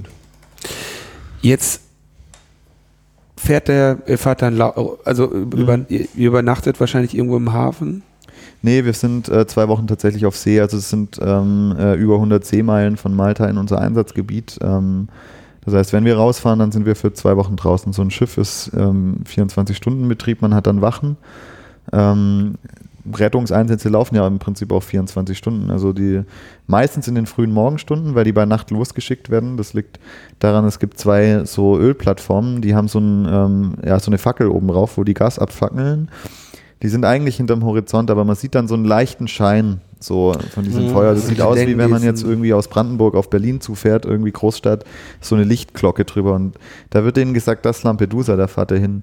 Das ist aber eigentlich nur eine Ölplattform mitten im Ozean und die schaffen über Nacht auch nicht bis äh, Lampedusa, sondern vielleicht irgendwie 20 Seemeilen oder so. Und da sind die dann in den frühen Morgenstunden. Und dann geht es los. Aber wir haben oft auch schon Tage gehabt, also gerade jetzt die letzten Einsätze im Oktober, die sind teilweise wirklich, ähm, äh, teilweise, da haben unsere Crewmitglieder teilweise 48 Stunden nicht geschlafen, weil wirklich Dauereinsatz war. Ähm, Und Genau. äh, also, dann, wird, dann liegt der Kutter auf, vor Anker. Auf Anker, an, an, wie, nö, sagt man? ähm, der, der fährt, also der fährt durchgängig. Ähm, Besetzung wechselt so. genau, also man hat quasi immer ein paar Stunden Schicht und dann ähm, Sowas wie Ja, auf, das Schiff, auf Schiff ist Ruhe und herrscht kein Betrieb, gibt das es gibt's nicht. nicht. Nee. Die Maschine läuft zwei Wochen durch. Und äh, jetzt stellt sich natürlich die Frage, ähm, Ja. wie findet ihr die Boote? Weil das ist ja die, die wie, wie weit kann man gucken? Ich habe ich mal in der Schule Mhm. gelernt, sechs Kilometer oder so, dann, dann ist da Horizont Genau. und ihr müsst ja eine viel größere Fläche überblicken. Ganz genau. Also unser Einsatzgebiet ist ungefähr 20 mal 100 Seemeilen so. Das ist ein relativ großes Gebiet. Ähm, und Eine ähm, Seemeile ist Eine Seemeile sind 1,8 Kilometer ungefähr. Ähm, und da ist es natürlich so, also wir finden viele Boote einfach deswegen, weil viele da sind. So. Ähm, also wir, wir haben bisher die immer halt mit dem Fernglas gesucht und halt über diese Distanz. Das, das ist also, wenn es uns jetzt darum ginge, uns auszulasten, dann ähm, würden wir damit klarkommen. Das Ding ist aber, uns geht es ja nicht darum, uns auszulassen, sondern es geht darum, dass keiner durch die Lappen geht. Und ähm, da war das so ein Moment, ähm, 2015 hatten wir einen Einsatz, da hatten wir fünf Boote quasi schon gefunden und dann kam äh, eins davon, der kam raus, ähm, die waren seit über drei Tagen äh, auf See und ähm, da waren zwei Leute schon gestorben an Dehydrierung so. Ähm, und die waren aber in dem Seegebiet, wo wir auch die letzten drei Tage waren. Und da haben wir gedacht, verdammt, wie kann das sein? Ähm, äh, wir sind im Prinzip die ganze Zeit da rumgefahren, wo die im Prinzip auch waren, aber haben die halt nicht gesehen. Ähm, und deswegen ist es natürlich wichtig, ähm, da sage ich mal, den Horizont zu erweitern und zu gucken, wie können wir die da finden. Und da gibt es im Prinzip äh, eine sinnvolle Möglichkeit und das ist Luftüberwachung. Und da sind wir mit verschiedenen Methoden dran. Und ähm, da waren wir sehr froh, dass wir im Prinzip ähm, äh, Steini und ähm, äh, die Leute von äh, mittlerweile Searchwing äh, getroffen haben. So. Ja. Steini, du hast dich am Anfang gar nicht vorgestellt, beziehungsweise wir haben dir gar nicht die Gelegenheit gegeben. Machst du das noch kurz? Mache ich gerne. Ich bin Steini, ich bin schon oh, wirklich lange CCC. So, was hatten wir jetzt? Den 36 C3, ich glaube seit dem Was ist, was ist das, was ist CCC? Chaos Computer Club ist äh, eine intergalaktische Vereinigung äh, von äh, Wesen, die sich ähm, der Informationsfreiheit und dem in gemeinsamen Interesse für Technik und was man alles damit machen kann, was nicht im Handbuch steht, äh, beschäftigt. Und äh, da bin ich schon sehr, sehr, sehr lange dabei und ähm, ähm, ich nehme natürlich auch, auch äh, bevor wir angefangen haben, habe ich diese Problematik wahrgenommen und dann bat sich, bot sich über einen Kontakt äh, die Möglichkeit, da in Kontakt zu kommen mit Sea-Watch. Und da war gerade, das müsstest du Ruben vielleicht noch erklären, die, die Idee bei euch zu sagen, man äh, macht Luftüberwachung mit Ultraleichtflugzeugen oder mit ja, genau, das war ja, das, das, müsste man vielleicht jetzt kurz der Einleitung wesen ja. wegen noch, noch, noch erklären. Das hatte ich in, ja. in, den, in den, Medien gelesen. Richtig. Ähm, äh, mit Tunesien und Problemen. Und ja, ja, ich hab, also ich habe damals gedacht, irgendwie wir brauchen Luftüberwachung. Dann habe ich gedacht, wie machen wir Luftüberwachung? Haben wir verschiedene Dinge durch und ähm, unter anderem kommerzielle Drohnen. Da gibt es Möglichkeiten, die sind sauteuer. Dann haben wir überlegt Satellitenbilder, da haben wir auch mit rumgetestet. Das hat aber war zu langsam und auch zu teuer und zu unflexibel. Dann haben wir überlegt, ähm, jetzt so ein großes Flugzeug chartern. Das war auch zu teuer und dann haben wir überlegt, was können wir denn machen, was wir uns leisten können. Dann sind wir auf so ein Ultraleichtflugzeug gekommen, haben da auch relativ viel Energie reingesteckt, haben ein Flugzeug gekauft. Ich habe meine Pilotenlizenz dafür gemacht. Ähm, und dann was ist ultraleicht? Sind, sind das, das sind nicht diese Drachen mit Motor? Nee. Das sind auch diese Drachen mit Motor, aber das sind auch so Flugzeuge, die sehen im Prinzip so aus Cessna, wie so. Nee, leichter. Ja, ja, die sehen im Prinzip aus wie eine Cessna, sind aber ein bisschen leichter, können auch, also von den Flugeigenschaften her ähnlich wie eine Cessna. Okay. Ähm, und äh, dann haben wir so ein Ding gehabt, ähm, haben das auch wunderbar ausgerüstet. Es hat so einen Fallschirm hinten drin, wenn es irgendwie Motorausfall hast, gehst du am Fallschirm runter, hatten wir da Rettungsinsel drin und alles waren wir super ausgestattet. Sind wir losgeflogen nach Tunesien, hatten da auch alle Papiere besorgt. Ähm, und dann kamen wir da an mit unserer Genehmigung und dann hieß es, ja, ihr habt da zwar eine Genehmigung, aber wir sind jetzt das Militär und jetzt braucht ihr eine extra Genehmigung. Und wieso, wie extra Genehmigung? Da hat uns bei der Genehmigungsbehörde keiner was von erzählt. Ja, ja, aber ihr braucht jetzt eine extra Genehmigung. Und ähm, auf diese extra Genehmigung warten wir seither. Das war von einem, über einem halben Jahr. Ähm, wir haben uns da immer mal wieder gemeldet und jedes Mal, wenn wir uns gemeldet haben, gab es eine neue Liste mit ähm, Papieren, die wir irgendwie einreichen sollen. Wir haben die dann immer besorgt, schön vom Luftfahrtbundesamt und irgendwie hast du nicht gesehen und ähm, äh, irgendwann haben wir dann äh, gesagt, okay, das ähm, lassen wir jetzt mal schön weiterlaufen, weil das Flugzeug haben wir, aber ähm, wir müssen uns mal jetzt irgendwie um Alternativen kümmern.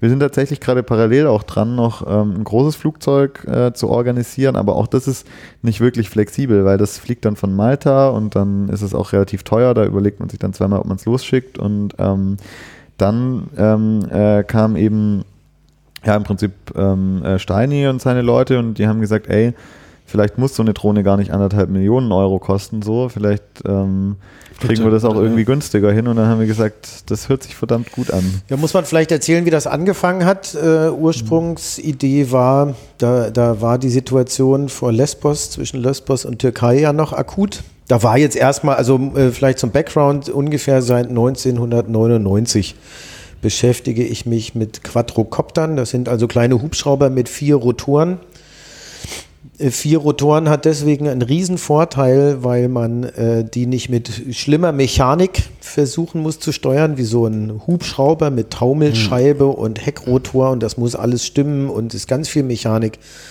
Gerade bei so kleinen Geräten, wenn da irgendwas nicht ganz richtig ist, dann fällt das sofort runter und außerdem ist es auch, muss man echte, ja, echtes Geschick haben, um die überhaupt am Fliegen zu halten. Quadrocopter haben den Vorteil, dass man die Flugeigenschaften durch vier verschiedene kleine Elektromotoren steuert und das war's. Also je nachdem, ob ich vorne oder hinten schneller mache, kippt er nach vorne oder hinten hm. und dann fliegt er halt vorwärts oder rückwärts.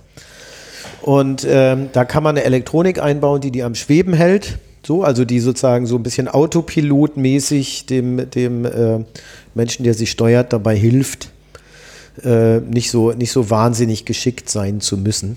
Und so fing das eigentlich an und dann gab es Leute, die wussten, dass ich mich so lange damit beschäftige. Ich habe dann auch auf dem 2006er Kongress mal einen Vortrag dazu gehalten, kann man auf YouTube sich anschauen. Einfach, ich glaube, Drohne und was war es damals? Ah, der wievielte? 26 C3 muss es dann wohl gewesen sein, wenn jetzt der 36 C3 ist, ne? Äh, kann man sich anschauen. Da habe ich so den ersten ähm, verfügbaren, kommerziell äh, sinnvoll verfügbaren Quadrocopter hier mal vorgestellt und äh, beschäftige mich seitdem auch eben äh, gesellschaftspolitisch damit, welchen Einfluss wird das denn haben, wenn wir solche Drohnen jetzt äh, in, sagen wir mal, Bürgerinnen und Bürgerhand haben. Also wenn ich gucken kann. Ja, das wird doch bald verboten. Ja, na, das kommt drauf an. Momentan sieht es tatsächlich eher gar nicht so aus, kommen wir gleich zu. Da, da, da tut sich tatsächlich was. Erstmal sind es ja Modellflugzeuge, ja. Die sind unter 5 Kilo und damit ist es ein Modellflugzeug. Das kann man erstmal genehmigungsfrei fliegen, solange es nicht im überwachten Luftraum ist.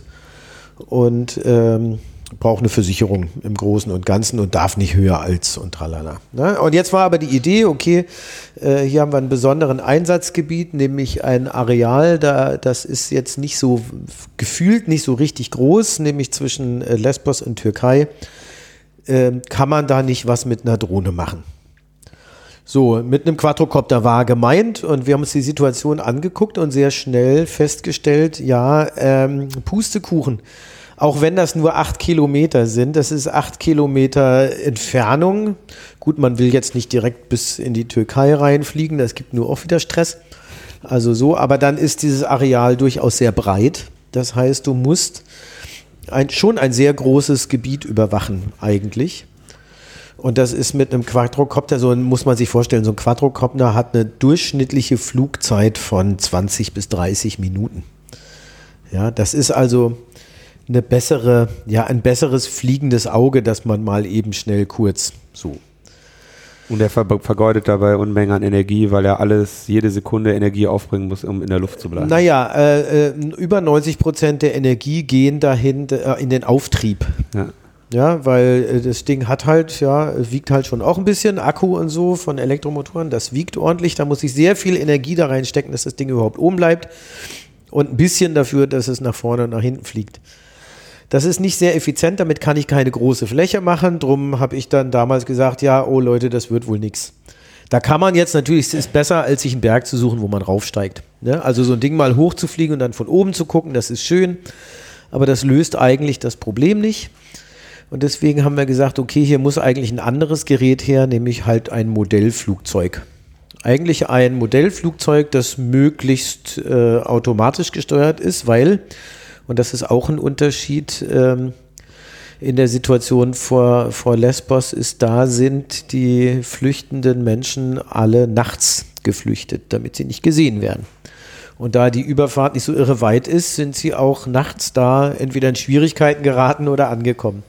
Das heißt, man wollte die und musste die nachts finden und so ein Modellflugzeug nachts zu fliegen äh, auf so eine Entfernung ist auch wieder schwierig.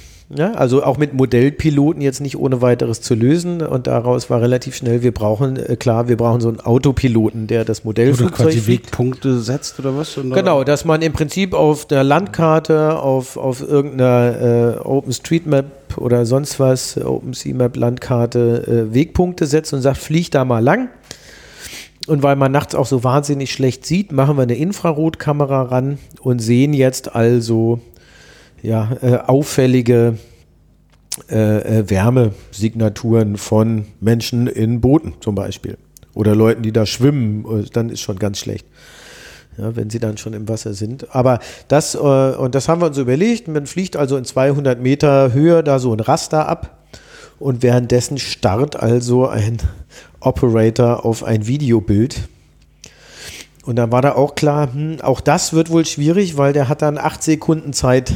Also so ein, so ein Schlauchboot oder irgendwas ist nur acht Sekunden lang im Bild. Wenn er also kurz pinkeln war, dann ist doof. Weil das Flugzeug Das Flugzeug fliegt mit fliegt. ungefähr 70 Stundenkilometern. Ja, das ist so, ähm, du willst ja auch ein bisschen Fläche machen. Du musst ja auch ein Areal abfliegen. Du fliegst also in 200, 300 Metern mit 60 bis 70. Der kann auch 120, aber man fliegt halt möglichst effizient bei ungefähr 70 Stundenkilometern. Fliegt er da lang und dann starrt, also stell dir vor, stundenlang da jemand auf so einen Bildschirm und versucht, und vor allem das Ärgerliche ist, dieser Bildschirm ist ja, solange da nichts ist, nachts, ne, komplett schwarz. Also auch im Wärmebild ist er einfach komplett schwarz. Du starrst also da eine Stunde lang oder so auf einen komplett schwarzen Bildschirm und wartest drauf, Dass aus irgendein diesem- Signal kommt. Dass Dass da da acht irgendwas Sekunden lang ein roter Punkt drüber schnibbelt. Ja, also irgendwie auch doof, ne? Also und deswegen haben wir dann also da äh, uns Gedanken drüber gemacht, wie wir damit umgehen. Also das war wie gesagt der der Anfangs-Use-Case und insbesondere war hier auch klar, man startet und landet wieder auf Lesbos. Starten ist ganz einfach. Ja, ich gebe Vollgas und werf das Ding. Dann fliegt das los. Ja, der Rest passiert vollautomatisch. Das ist so die Idee. Landen ist sowas, ähm, naja, das, das bedarf schon einiges an Geschick und einiges an Sensoren, ähm, äh, damit das Ding dann auch zielgerichtet wieder runterkommt und vor allem einigem an Platz. So, das haben wir dann geübt und getestet. Da haben wir dann also Styropor-Modellflugzeuge gekauft. Styropor auch deswegen, weil sie echt billig sein müssen. Ne? Also man will ja nicht anderthalb Millionen und auch nicht ein paar Zehntausend ausgeben, sondern man will, dass das echt billig ist, damit niemand weint, wenn mal eins weg ist. Wie, was für, von was für Flugzeugen reden wir? Wie groß sind die? Was ist das? Was? Äh, für diesen Einsatzzweck haben wir ein Modellflugzeug ausgewählt, ein, ein zweimotoriges Elektroflugmodellflugzeug äh, mit ungefähr 1,80 Meter Spannweite. So muss man sich das vorstellen. Das ist also von der Spannweite so wie meine Hände, wenn ich sie die Arme auseinanderhalte. So, das kann ich gerade noch so loswerfen und ähm, das ist mit, mit äh, Tragflächen ist das so ähnlich wie mit Windrädern. Ja, je größer, desto effizienter. Und zwar überproportional effizienter. Das heißt, mit der Spannweite wächst überproportional meine Reichweite. Das heißt, es muss relativ groß sein. Soll es. Und wir, wir haben uns da sozusagen erstmal mit unserer Auswahl der Flugplattform an ein Gerät rangetastet, das unter 5 Kilo bleibt und damit aber trotzdem ungefähr die größte Reichweite ermöglicht. Ne? Und da kamen wir auf das. Damals waren wir noch so, na, wir nehmen mal zwei Motoren, wenn einer ausfällt, dann fliegt es mit dem anderen weiter. Inzwischen sind wir da so zuversichtlich, dass wir uns auch eine einmotorige Maschine trauen würden, weil diese Motoren, da ist einfach mal nichts dran, was kaputt gehen kann. So, aber jedenfalls braucht man irre viel Platz, um die wieder zu landen, weil die äh, verringern dann halt im Landeanflug so lange an Höhe, bis sie wirklich unten sind. Und dann machen sie die Motoren aus. So, weil, und das ist die andere äh, Anforderung, die wir damals und heute haben, das muss von Leuten benutzt werden können, die haben vom Modellfliegen überhaupt keine Ahnung. Ja, also du willst da nicht Spezialisten ausbilden und ähm, ich persönlich, nachdem ich jetzt viele, viele, viele Stunden trainiert habe und es immer noch nicht kann, bin der Meinung, ein Modellflugzeug zu fliegen ist sogar noch schwieriger als ein echtes Flugzeug zu fliegen. Weil du sitzt halt nicht drin und wenn es dir entgegenkommt, musst du andersrum lenken, ja? Ich habe das mal versucht. Ähm, das war dann nachher so ein Haufen Styropormüll, der etwas peinlich zu entsorgen war. Ja, nicht entsorgen. Äh, äh, Nee, das kann es man wieder da so kleben. Ein, es gibt da so ein Styroporkleber, äh, sensationelles Zeug. Ne? Habt ihr wahrscheinlich auch schon ein paar Liter Oh, wir haben verbraucht. hinten so Kreuze auf dem, auf dem Seitenleitwerk. Das sind jetzt fünf Kreuze. Jedes Kreuz steht für einen absoluten Totalschaden. Totalschaden im Sinne von, das Ding ist in ungefähr 20 bis 30 kleine Fledderteilchen zer, zerfleddert. Das passiert aber dann, wenn ähm, unterwegs so ein Baum hochspringt und den abfängt beim Testen. So, also jetzt, das heißt, dieses Flugzeug soll losfliegen. Ähm, wenn man die im Laden kauft, dann sind da wahrscheinlich ein paar Servos drin, um die Ruder zu steuern, irgendwie ein Fahrtregler oder so, um die äh, Motordrehzahl zu steuern und eine, eine Fernbedienung, weiß Fernbedienung. nicht, 2,4 Gigahertz oder was die Genau, sowas macht man heute, damit äh, man da modern unterwegs ist und dann übt man das Fliegen. Und das reicht halt nicht, weil das soll ja von alleine fliegen und deswegen muss noch ein Computer rein. Das heißt, man muss dann, man muss erstmal selber wissen, wie man das Ding bewegt und dann dem Computer beibringen, das zu tun. Da gibt es zum Glück ähm, inzwischen schon diverse Communities, interessanterweise so zeitgleich mit oder vielleicht manchmal sogar auch ein bisschen wegen meinem Vortrag 2006 haben sich diverse Communities gebildet rund um Drohnen und automatische Fluggeräte. Und wir haben dann ja auch eine jährliche, na, ich nenne das mal Leistungsschau der äh, Gegenöffentlichkeit mit äh, Drohnen veranstaltet. Die Moto Drone hieß das. Das war so ein, so ein Wettbewerb eigentlich gedacht als, jetzt kommen mal all die zersplitterten Randgruppen der verschiedenen äh, Protagonisten unterschiedlicher Mikrocontroller-Plattformen. Muss man sich vorstellen, da gab es halt jede Menge Leute auf dem Kongress, gucken sich so einen Vortrag, drei bis 4.000 Leute an, sagen, oh geil, mache ich auch. Ich hatte damals als Challenge gestellt, man, ich, ich hielt es für möglich, in unter einem Jahr so ein Damals sollte dieser, dieser äh, Microcopter, hieß er, 20.000, 25.000 Euro kosten und ich wusste ja nun, was drin ist und sagte, ich halte es für möglich, in unter einem Jahr so ein Gerät für unter 1.000 Euro zu bauen. Oh, und dann sitzen jetzt also 3.000, 4.000 Nerds ne, und hören das und äh, was soll ich sagen, sie haben in, äh, das in sechs Monaten für unter 500 Euro geschafft. Ne? Aber eben äh, vier, fünf verschiedene Teams mit unterschiedlichen Plattformen und die sind dann sich alle spinnefeind. Ja? Also der eine ist, die, das eine Team ist ARM, äh, äh, ja, Arduino 8-Bit-Plattform. Wir können das auch mit einem 8-Bit-Mikrocontroller, also so einem ganz leistungsschwachen, ultra billigen Teil. Die anderen sind sich natürlich sicher, also die ähm, ähm, Atmel, nicht ARM, Entschuldigung, also mit einem Atmel 8-Bit-Mikrocontroller. Die anderen sind sich sicher, dass der, der ARM 7, die ARM 9 Plattform ist das Nonplusultra. Wieder andere finden, also ohne Linux brauchen wir überhaupt nichts machen. Das macht ja, ist ja alles altes Zeug. Ja, und dann streiten die untereinander. Und so haben wir also einmal im Jahr die Moto Drone äh, veranstaltet, um die alle wieder zusammenzubringen, damit die wenigstens beim Barbecue mal miteinander reden und sich austauschen. So. Das hat auch ziemlich gut funktioniert und daraus sind halt viele, viele Communities entstanden. Manche gab es auch schon, wie damals zum Beispiel die Paparazzi, die waren da schon seit zwei, drei Jahren am Machen. Mit äh, als einziges Team überhaupt, das mir bekannt ist, tatsächlich mit Modellflugzeugen auch für Wetterforschung. Also im, im akademischen Umfeld haben die, sind die schon in der Antarktis bis auf ein paar tausend Meter Höhe mit, mit äh, Modellflugzeugen automatisch geflogen und mit Messgeräten und sowas. Aber okay. ähm, gab es tatsächlich sonst nicht, hat sich auch in, in den zehn Jahren kaum entwickelt, außer in einem ganz speziellen Bereich und der nennt sich First Person View, FPV. Das ist auch ein beliebtes Suchwort auf Google. Äh, First Person View heißt, ich setze mir eine VR-Brille auf, mache vorne an meinen Flieger eine Kamera ran oder an meinen Quadcopter und dann fühle ich mich, als wäre ich da drin. Und dann fliege ich den. Ja, ja, dann fliege ich den sozusagen wie, wie so ein First-Person-Shooter. Fliege ich den selber, als würde ich drin sitzen. Das haben wir auch ausprobiert, natürlich auch damals schon. Ne? Äh, ist, ist ein sensationelles Gefühl. Also, es ist wirklich, wirklich, wirklich echte, äh, eine echte Erfahrung so. Also, dir wird da komisch, wenn du da den Sturzfluch da runterziehst und so abgefahren. Jedenfalls, äh, diese First-Person-View-Leute ähm, hatten natürlich auch schon äh, das dringende Bedürfnis, äh, das Flugzeug irgendwie möglichst gut kontrollieren zu können und haben deswegen auch viel an Autopiloten entwickelt. Dann gab es eben verschiedene Projekte, ein bisschen rauskristallisiert, haben sich so zwei weitere zu dem Paparazzi-Projekt. Das eine war das äh, PX4 und das andere war Ardu Pilot, abgeleitet aus äh, Arduino Pilot sozusagen. Inzwischen ist da auch kein 8-Bit-Mikrocontroller mehr drin.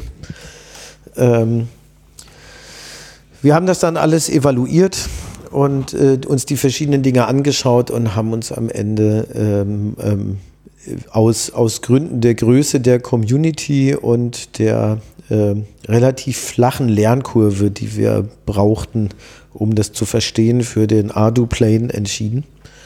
Also ein System, das ähm, auf verschiedenen Plattformen, auf verschiedenen Hardwaren läuft und äh, ziemlich komfortabel und ziemlich weit entwickelt ist als Autopilot-Plattform. Und auf der setzen wir jetzt auf. Man muss ja das Rad nicht komplett neu erfinden, sondern die nehmen wir und die fliegt jetzt sozusagen unser Flugzeug. Und äh, wir bauen jetzt den Use Case drumherum. Und ich glaube, dass unsere Hauptaufgabe neben den technischen Aufgaben, die zu lösen sind, also irgendwie Bilder übertragen, darum geht es in erster Linie, und das Ding automatisch fliegen, ist wahrscheinlich ähm, das Handling für die Crew. Ja, also ein, ein Prozess, eine, ein, eine Checkliste, ein, ein Way to go, irgendeinen robusten Umgang mit diesem Gerät zu schaffen, sodass Leute, die jetzt tatsächlich keine verliebten Nerds sind, die die Technik äh, mit, mit, mit, mit der Muttermilch hatten äh, und, und mit so User Interfaces und so weiter klarkommen, sondern halt Leute, die äh, eine ganz andere Aufgabe haben, nämlich Leute retten und die jetzt ein Werkzeug brauchen. Und zwar eins, das funktioniert. Ja, und zwar so richtig so wie so halt ähm, echte äh, Radartechnik für Schiffe. Da wird nicht gefragt, das hat gefälligst zu tun, was es soll. Ja, und, und jetzt diesen Use Case so zu bauen, dass das da auf diesem Schiff benutzbar wird. Okay, also die Idee ist jetzt quasi, dass der, der Flieger vom, von der Sea-Watch aus startet. Genau, also der, genau, völlig, völlig berechtigter Einwand. Äh, der Use Case ist ja jetzt ähm, so ein bisschen momentan nicht präsent äh, zwischen Lesbos und Türkei. Hm. Fahren nicht mehr so viele äh, Schiffe. Und deswegen ist natürlich das nächste Einsatzszenario logischerweise, wo ist es jetzt? Naja, vor Libyen. Äh, vor Libyen, vor, vor Tunesien und so weiter. Ähm, und da kommt jetzt eine neue Herausforderung. Und also eine, eine, eine, aus unserer Sicht ein bisschen äh, eine, durchaus erhebliche Veränderung des Einsatzzweckes. Nämlich erstens, wir fliegen tagsüber oder überwiegend mhm. tagsüber. Und zweitens, wir starten und landen vom Schiff aus. Starten ist gar kein Problem. Schmeiße ich gegen den Wind. So, das war's. Landen ist äh, schwierig. Ja, landen äh, auf so einem Schiff ist ja kein Flugzeugträger, ne? Das ist eine Herausforderung und da üben wir jetzt äh, uns an verschiedenen Technologien und äh, die banalste scheint momentan auch die realistischste zu sein. Äh, wir fliegen einfach stumpf Volker Racho in ein Netz. Mhm. Und da muss man auch verstehen, warum das eigentlich nicht, nicht, und natürlich kann da was kaputt gehen. Also wir haben jetzt schon diverse Netzlandungen mit Testflügen hinter uns. Ich sag mal, in, in, in momentan in, in, in einem von fünf Fällen geht dann auch was kaputt. Ja, weil sich dann überschlägt, weil es aus dem Netz rausfällt und auf den Boden oder irgendwas. Aber ganz im Ernst, ja, ähm, äh, wenn, wenn wir unser Preisziel für so eine Drohne, also die Kosten genau, für so eine Drohne eine? hinkriegen. Wir haben, wir planen momentan zwei Versionen. Eine Kurzstreckendrohne, die eigentlich einen ganz klar von Sea-Watch so auch definierten Anwendungsfall abdecken soll, nämlich die haben da einen Radarpunkt auf dem Radar. Mhm. Ja, was ist denn das? Mhm. Ist das ein Fischerboot? Ist das ein, eine Segelyacht oder ist das ein Flüchtlingsboot? Sieht man ja den Punkt nicht an. Mhm. Ja, da äh, muss jetzt jemand hin, eigentlich. Also Schnellboot zu Wasser lassen, hinfahren, gucken, wieder zurückfahren, war doch nur ein Segelboot.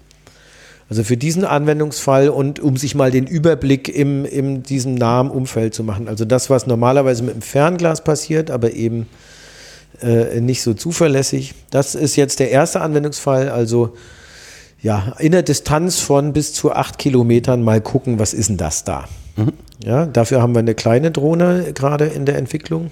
Die hat eine Reichweite insgesamt von etwa 40 Kilometern und ist relativ klein und leicht, lässt sich leicht starten und hoffentlich auch leicht im Netz landen.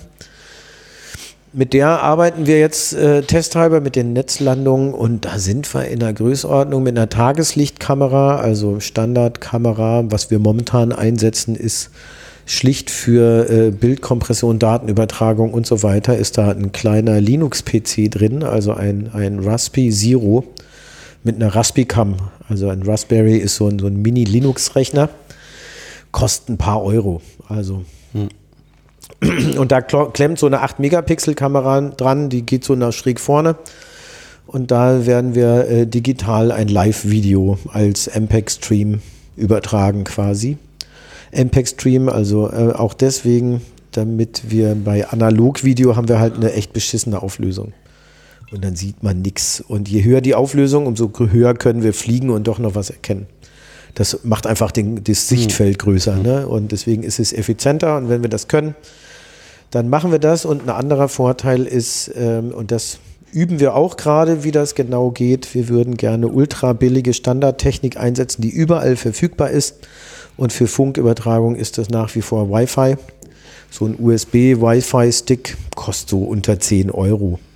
Ja, das ist also High-End-Funktechnologie, muss man echt mal sagen. Da steckt absoluter Top-High-End-Kram in so einem 10 Euro USB-Stick an Funktechnik. Das begeistert den Hobbyisten hier sehr. Und deswegen wollen wir das eigentlich mit Wi-Fi übertragen. Allerdings ist Wi-Fi ungeeignet, weil äh, wenn man da einmal die Connection verloren hat, weil die Verbindung schlecht war, kriegt man die nicht wieder. Und deswegen stricken wir das jetzt gerade um, damit es trotzdem geht, aber mit diesen billigen Bauteilen. Und dann sind wir in einer Größenordnung von 500 Euro ungefähr für so ein Fluggerät. Und Ruben, was kostet eine Stunde Flug mit dem Flugzeug? Auch so 500 Euro. Ja, also für, für, jede, für jede Stunde, die der Flieger fliegt, können wir eine von diesen Drohnen wegschmeißen. Ja, und in, also das wollen wir natürlich nicht. Natürlich wollen wir das optimieren und nicht unnötig Bruch erzeugen, aber nur um es mal ins Verhältnis zu setzen. Ja, wenn wir unser Ziel erreichen, äh, äh, dann ist das überhaupt nicht tragisch, wenn von fünf Drohnen eine nicht wiederkommt. Ja, also pff, so, ist dann halt blöd, ist dann nicht optimal gelaufen und dann lernen wir und dann optimieren wir und dann machen wir es besser. Aber erstmal machen wir die schnellste, einfachste und billigste Lösung und wenn die nicht tut, dann verbessern wir. Und deswegen landen wir stumpf im Netz. Wir haben auch überlegt, das Ding einfach stumpf im, ins Wasser neben dem Schiff zu setzen das sind viel Elektronik und Akkus wahrscheinlich an. Ja, na, die kann man ja rausfischen. Ne? Also der Flieger wird das wohl nicht überleben, aber äh, das ist auch nicht das teuerste. Also so ein Styroporrahmen kostet keine 50 Euro. Ja? Und äh, äh, dann, dann kann man den eigentlich so kamikaze-mäßig neben dem Flieger einfach ins Wasser klatschen oder einfach irgendwo auf dem Schiff aufprallen lassen.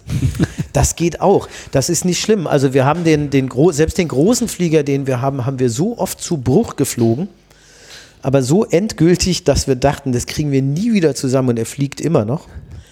Ja, und äh, vor allem von der Elektronik ist überhaupt nichts kaputt. Ja, also noch nie. Wir haben noch nie ein einziges Bauteil verloren, obwohl wir das Ding auch schon aus großer Höhe irgendwo dagegen gedonnert haben oder frontal bei Netzlandeversuchen. Da hatten wir das Netz unten mit einer Leiter beschwert, damit es ihm nicht im Wind flattert und dann sind wir äh, volle Karotte gegen diese Leiter geflogen. Da geht nichts kaputt. Das Ding ist komplett in Styropor eingehüllt, da passiert gar nichts. Ja? Und letztlich kann man auch sagen, ja, wir machen da einfach eine große Wand hin auf diesem Schiff oder wir fliegen halt irgendwo, wo halt gerade keiner steht, auf dieses Schiff und was dann auch geht, das benutzen wir weiter und den Rest halt nicht. Dann hätte es aber natürlich das Problem, dass wieder jemand an Bord sein muss, der zumindest die Fähigkeit hat, die Drohne wieder zusammen zu zu flicken, vielleicht mal was zu löten. Ja, ja, löten wirst du gar nicht müssen. So, also ich, ich, ich kann mir das so vorstellen und in die Richtung geht es sowieso, weil es wird was kaputt gehen. Diese Drohne ist so, dass auf jeden Fall was kaputt gehen wird. Damit muss man leben. Das heißt, wir werden einfach eine große Kiste da haben. Da sind jede Menge Tragflächen drin, da sind jede Menge Rümpfe drin, da sind jede Menge Leitwerke drin und wir haben ein paar Versionen Elektronik. Die kommen so auf so einer Pappe, die wird dann mit Klettband da kluck reingesetzt. Ja, das äh, kann dann auch der Leier. Dann gibt es vier Stecker zu verbinden und dann ist die nächste Drohne flugfähig. Ne? Also ein sehr modulares System. Okay, das, heißt, ihr habt jetzt die kleine, die 40 Kilometer und was kann die große? Die große haben wir jetzt mit einem Akku, von dem zwei reinpassen, aber den zweiten haben wir uns noch nicht getraut, weil dann wird sie doch sehr schwer.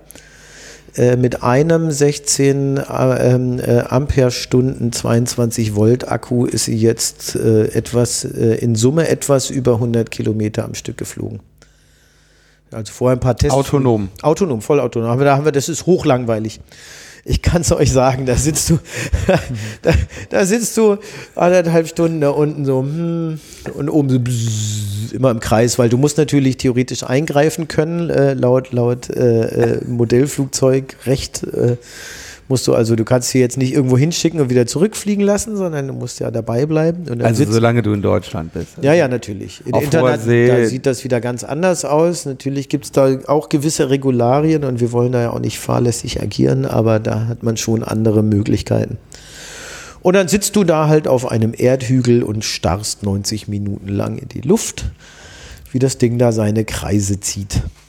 Ja, und dann irgendwann sagst du, okay, jetzt ist die Zeit, jetzt habe ich meine Fläche. Du hast so eine Groundstation, das Ding ist über Funk verbunden und dann sehen wir halt, wie, die, wie der Akku so seine Entladekurve hat und dann siehst du, wenn er so steil nach unten geht, auf einmal plötzlich stark abfällt, dann weißt du, jetzt ist der Akku alle und dann drückst du auf den Knopf und dann landet sie vollautomatisch. Und das ist schon cool. Also das ist, ich möchte auch mal dieses Gefühl vermitteln, wenn du diese Drohne da losschickst und niemand hat irgendeine Fernbedienung in der Hand.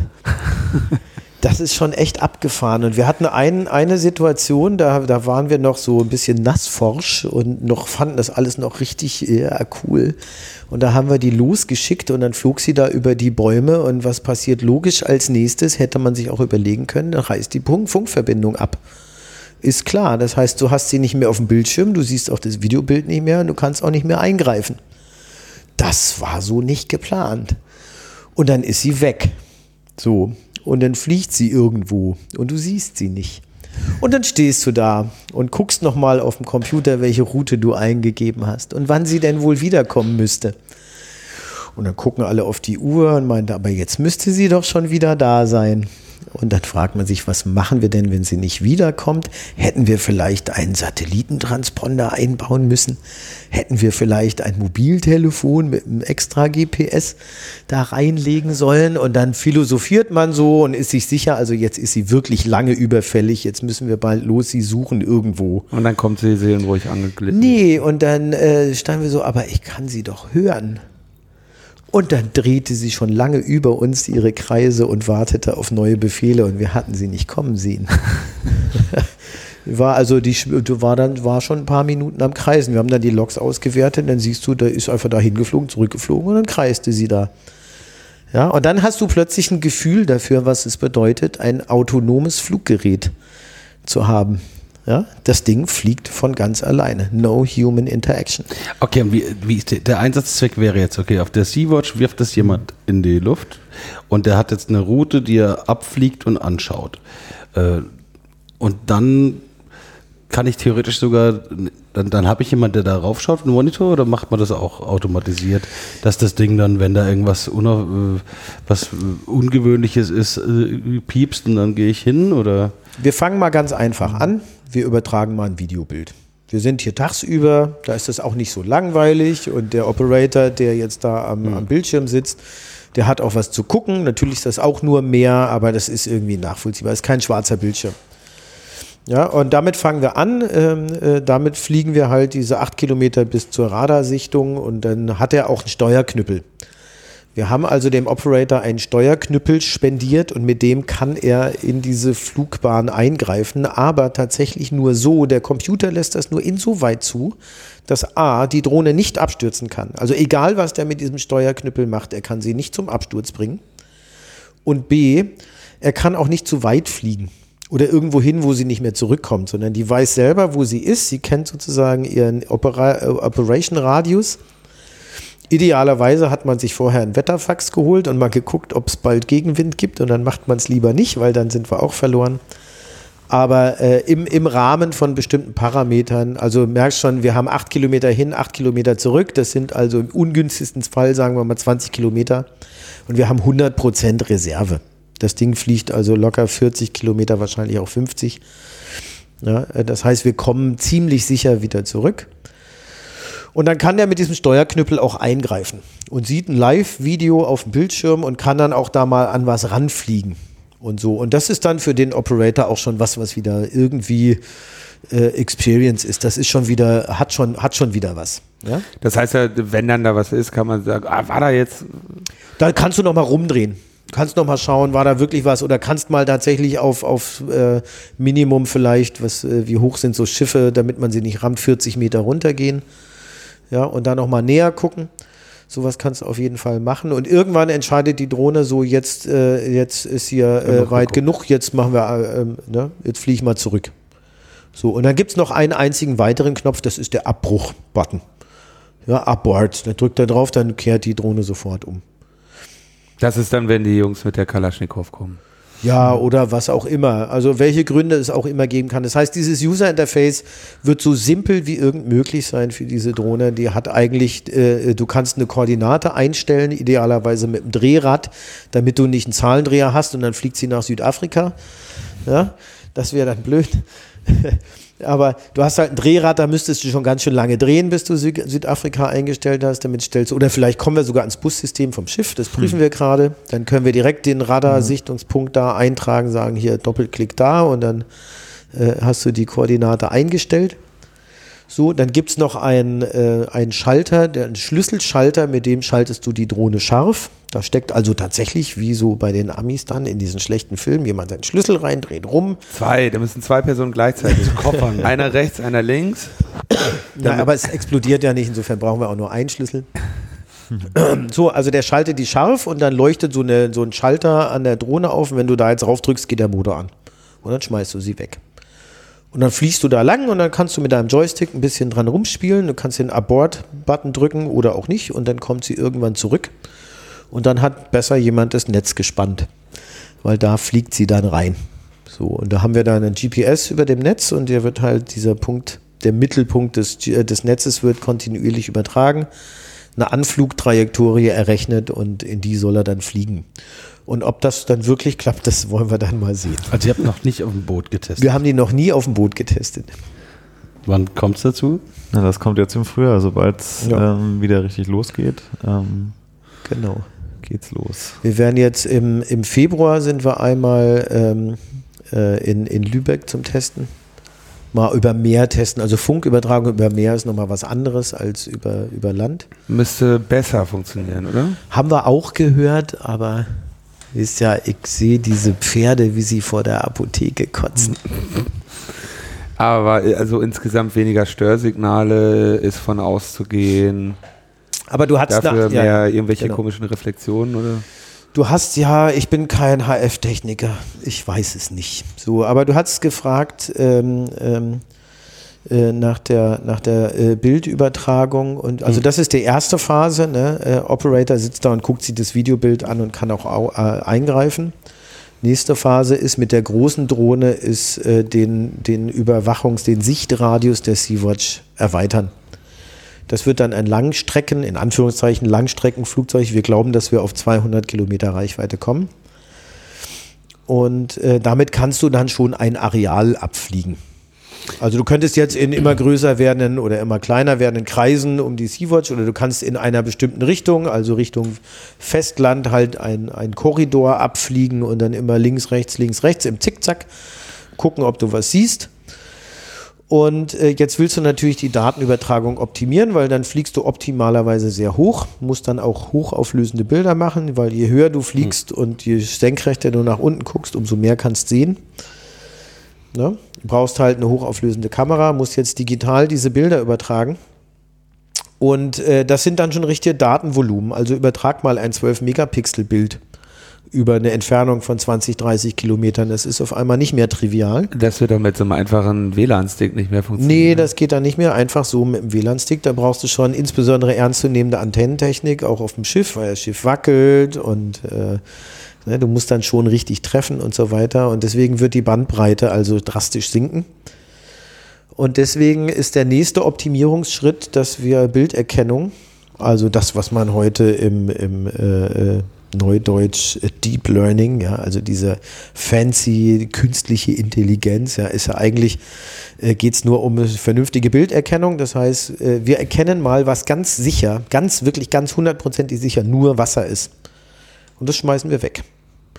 Und dann übertragen wir nur noch die Daten, wo wir uns nicht ganz sicher sind, ob es nur Wasser ist oder doch was zu erkennen wird. Dann werden wir natürlich 90 Prozent Lichtspiegelungen, Dreck, irgendwas, Tauben, äh, Möwen sind es über mir, so Viecher halt. Alles Mögliche wird man da übertragen, aber alles, was wirklich nur Wasser ist, schmeißen wir weg und damit reduzieren wir wahrscheinlich die Datenübertragungsbandbreite um ja, einen Faktor 10 oder so. Ja? Und äh, das wollen wir dann Stück für Stück immer besser machen, solange bis wir die Systeme darauf trainiert haben, genau das zu erkennen, was da gesucht wird, nämlich äh, Flüchtlingsboote im Wasser. Ja, und dann, äh, dann kannst du tatsächlich sehr schmalbandig, dann kannst du einfach ein Stück Text übertragen. Wenn du da sehr sicher bist, musst du ja kein Bild mehr schicken. Wenn du das also mit 99% Wahrscheinlichkeit erkennst, ist ein langer Weg bis dahin, das ist sehr optimistisch, ist mir schon klar. Aber wenn du das schaffst und du kannst ja, wenn du was erkannt hast, auch nochmal niedriger fliegen, vollautomatisch und nochmal ein Bild machen und nochmal gucken und nochmal ein Bild machen. Ja, dreimal drüber fliegen und wenn du dann echt sicher bist, das ist ein Flüchtlingsboot, dann brauchst du nur noch ein Stück Text, eigentlich nur eine, eine Art Short Message. GPS-Koordinate optimalerweise, oder? Das dann heißt, schickst du eine Koordinate und was du gesehen hast, ja. Flüchtlingsboot mit 122 Flüchtlingen. Drei in schlechtem Zustand. Das wird aber noch ein bisschen dauern. ja, aber ein bisschen träumen darf man noch. Und das heißt, anfangs wird also von der Sea-Watch das, äh, das Flugzeug mit, mit Koordinaten gefüttert und dann kommt es zurück und gibt eine Route für die Sea-Watch aus, wo die nächsten Menschen gerettet werden können. Na, idealer, idealerweise tut das das schon im Flug. Ja, und die Idee hinter dem Projekt, es ist ja auch äh, so ein bisschen in, in Kooperation jetzt mit CCC-Mitstreitern entstanden, ist daraus ja, sagen wir mal, ein, ein, einen gewissen Standard. Ein, so macht man das und dann funktioniert es gut für humanitäre und Umweltschutzeinsatzzweck zu entwickeln, weil, und, und das ist auch mitten eine Motivation, die uns treibt, neben der Motivation, dass das äh, mich mit fürchterlicher Wut erfüllt, was da passiert ja, und, und mich wahnsinnig traurig macht, wie, wie diese Politiker, die sich als legitimierte, gewählte Vertreter einer, einer, einer Gruppe von Menschen betrachtet, so etwas nicht nur zulassen, sondern verdammt nochmal zu verantworten haben. Ja, das regt mich so fürchterlich auf. Und deswegen ist das natürlich die Hauptmotivation zu sagen, nee, guck mal, da sterben Menschen, da kann ich, ich kann da nicht zugucken, aber ich, ich kann auch bestimmte Dinge nicht. Ich bin als Seemann echt schlecht. Mir wird da, also im wahrsten Sinne des Wortes, ne, auf diversen Segelturns, mir wird da immer ganz schnell schummerig. Ja? Aber als, als Techniker kann man halt tatsächlich sowas machen. Und äh, da müssen wir was tun. Also da kann ich nicht einfach zugucken. Und aber die andere Motivation ist, ähm, dass ich auch es total inakzeptabel finde, wenn äh, jetzt alle möglichen Drohnenhersteller denken, damit ein Geschäft machen zu wollen. Und deswegen braucht es einfach eine Open Source, Open Knowledge Alternative, die, und das wird Teil unserer Lizenz, klar gegen ähm, kommerziellen oder militärischen Einsatz ist. Das heißt, man kann diese Drohnen, die wir entwickeln, nicht legal, militärisch oder kommerziell einsetzen und mit Fokus aus unserer Sicht nur für humanitäre und Umweltschutzeinzwecke. Das ist natürlich, das ist ein interessanter Punkt an der Mehrverwendbarkeit so einer Drohne. Ne? Die würde alles, was ihr da baut, man müsste dann nur den Bilderkennungsalgorithmus ändern, um daraus ein, was weiß ich, Lawinen Rettungs- oder, oder na, Lawine ist vielleicht, ist vielleicht schwierig, aber was weiß ich, irgendwelche Leute, die auf Berge klettern und dann da äh, nicht mehr wissen, wie sie runterkommen oder in, in sich ein Bein brechen und Hilfe brauchen, kann man suchen, kann man mit der gleichen Drohne machen. Maximal muss man ein bisschen was an der Bilderkennung ändern. Genau. Und genauso gut kann man die natürlich auch äh, ja, Menschen suchen lassen, um vielleicht ihnen nicht, nicht Gutes zu tun. Grenzüberwachung. Ja. Naja, die Drohnen insgesamt äh, im, im, die kommerzielle Verwendung von Drohnen beschränkt sich ja äh, heute in meiner Wahrnehmung auf das Töten von Menschen, oder? Also es ja, nein, nein, man, man hat uns die Amazon-Pakete versprochen. ja, nein, da bist, da bist du nicht richtig gut informiert. Okay, dann erklär mal, wo werden Drohnen noch der, eingesetzt? Der wesentliche Einsatz von Drohnen aller Couleur, also sowohl sogenannte Starflügler-Drohnen als auch äh, Quadcopter, Hexakopter, Octokoppler und wie sie äh, Copter und wie sie alle heißen, sind, ist im Wesentlichen erstmal das Prinzip des fliegenden Auges. Also überall da, wo ich normalerweise einen Hubschrauber einsetzen würde, kann ich jetzt eine Drohne einsetzen. Luftbilder. Luftbilder zur, ja, äh, zum, zum, Überblick verschaffen. Ja, von Elbphilharmonie bis, äh, und hier kommen wir mal zum ganz praktischen Einsatz. Ähm, äh, Drohnen werden inzwischen im großen Stil kommerziell eingesetzt, um konkret von oben Immobilien zu filmen. Ja, auch. Ich wollte auf einen anderen Punkt. Äh, in der Landwirtschaft. Ja, damit sehe ich sehr schnell und sehr zuverlässig, äh, wo mein äh, äh, Agrarroboter hinfahren muss und ein bisschen mehr Wasser und ein bisschen Düngemittel äh, platzieren, weil da sehen die alle so ein bisschen gelblich aus. So.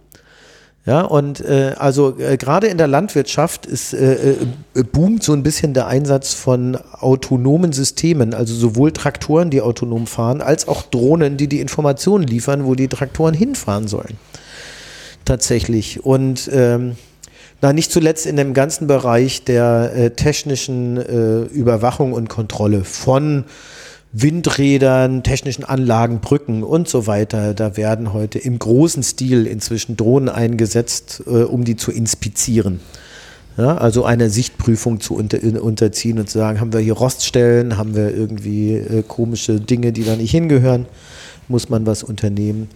Und nicht zuletzt natürlich, äh, äh, um äh, sich einen Überblick zu verschaffen über im, im, in der Immobilienbranche, über ein Baufeld, äh, über einen Baufortschritt oder auch die Polizei setzt Drohnen ein, einmal zur, zur äh, äh, Überwachung von Demonstrationen und so weiter, also überall da, wo Hubschrauber im Einsatz waren. Oder schlicht, wenn ein Unfall auf der Autobahn ist, dann machen die mal von oben ein Bild und gucken mal sich die Dimension des Problems an.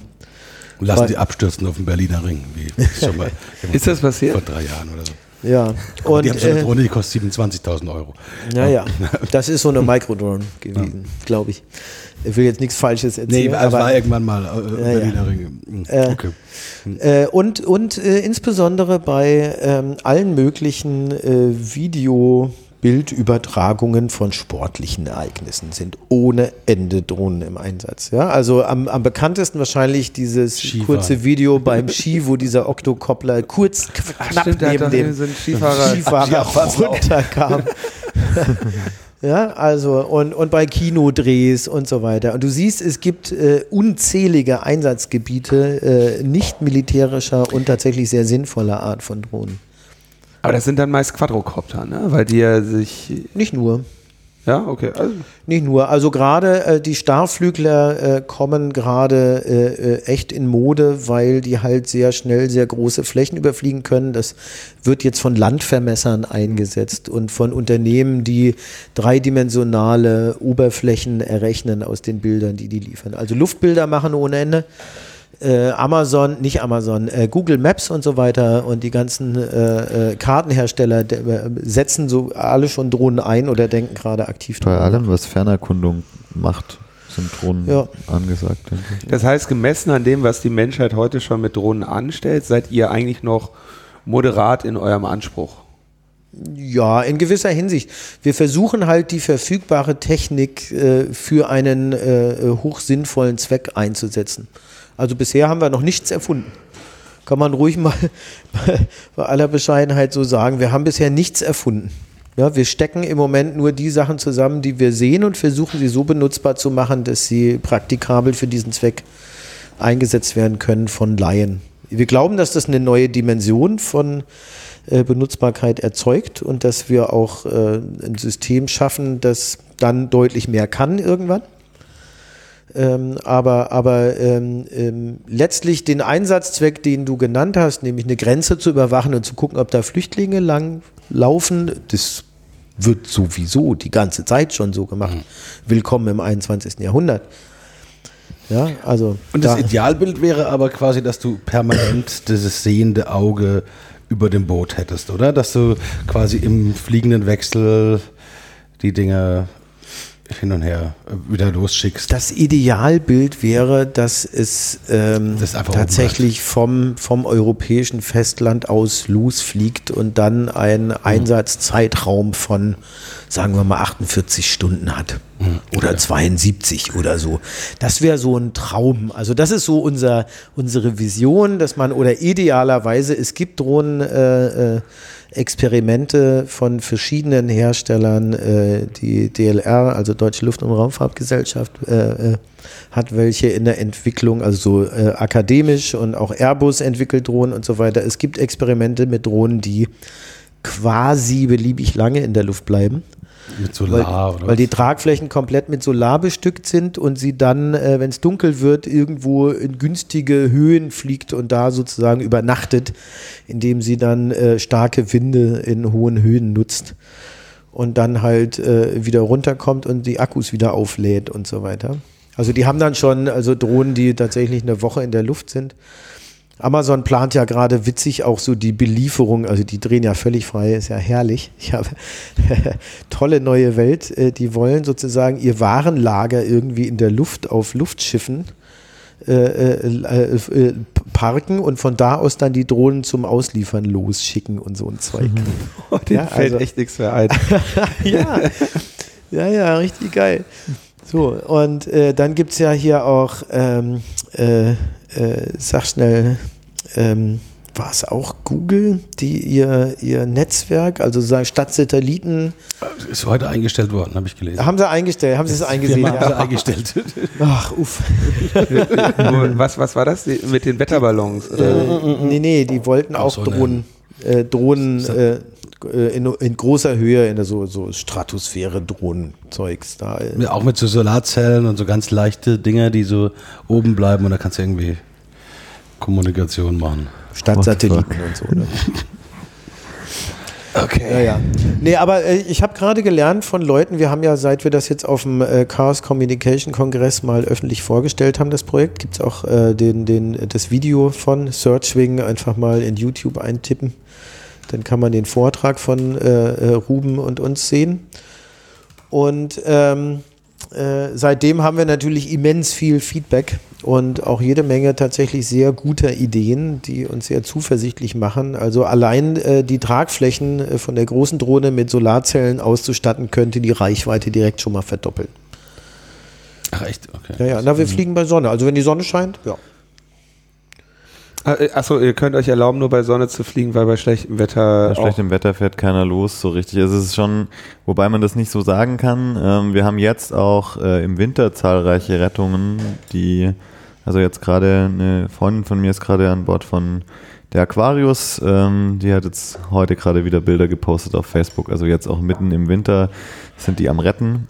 Ähm, aber es ist natürlich schon so, dass bei gutem Wetter die meisten Boote unterwegs sind. Und äh, vor allem, das ist auch ein wichtiger Punkt, was dann zum Einsatz von Drohnen kommt. Es geht nicht nur darum, sag ich mal, in diesem großen Suchgebiet irgendwie jetzt, äh, sag ich mal, das komplett abzusuchen, sondern man muss sich das so vorstellen, die Einsätze sind so häufig relativ chaotisch. Ähm, und dann hat man, wenn so ein Boot losfährt, dann fährt meistens nicht nur eins los, sondern fahren meistens mehrere los.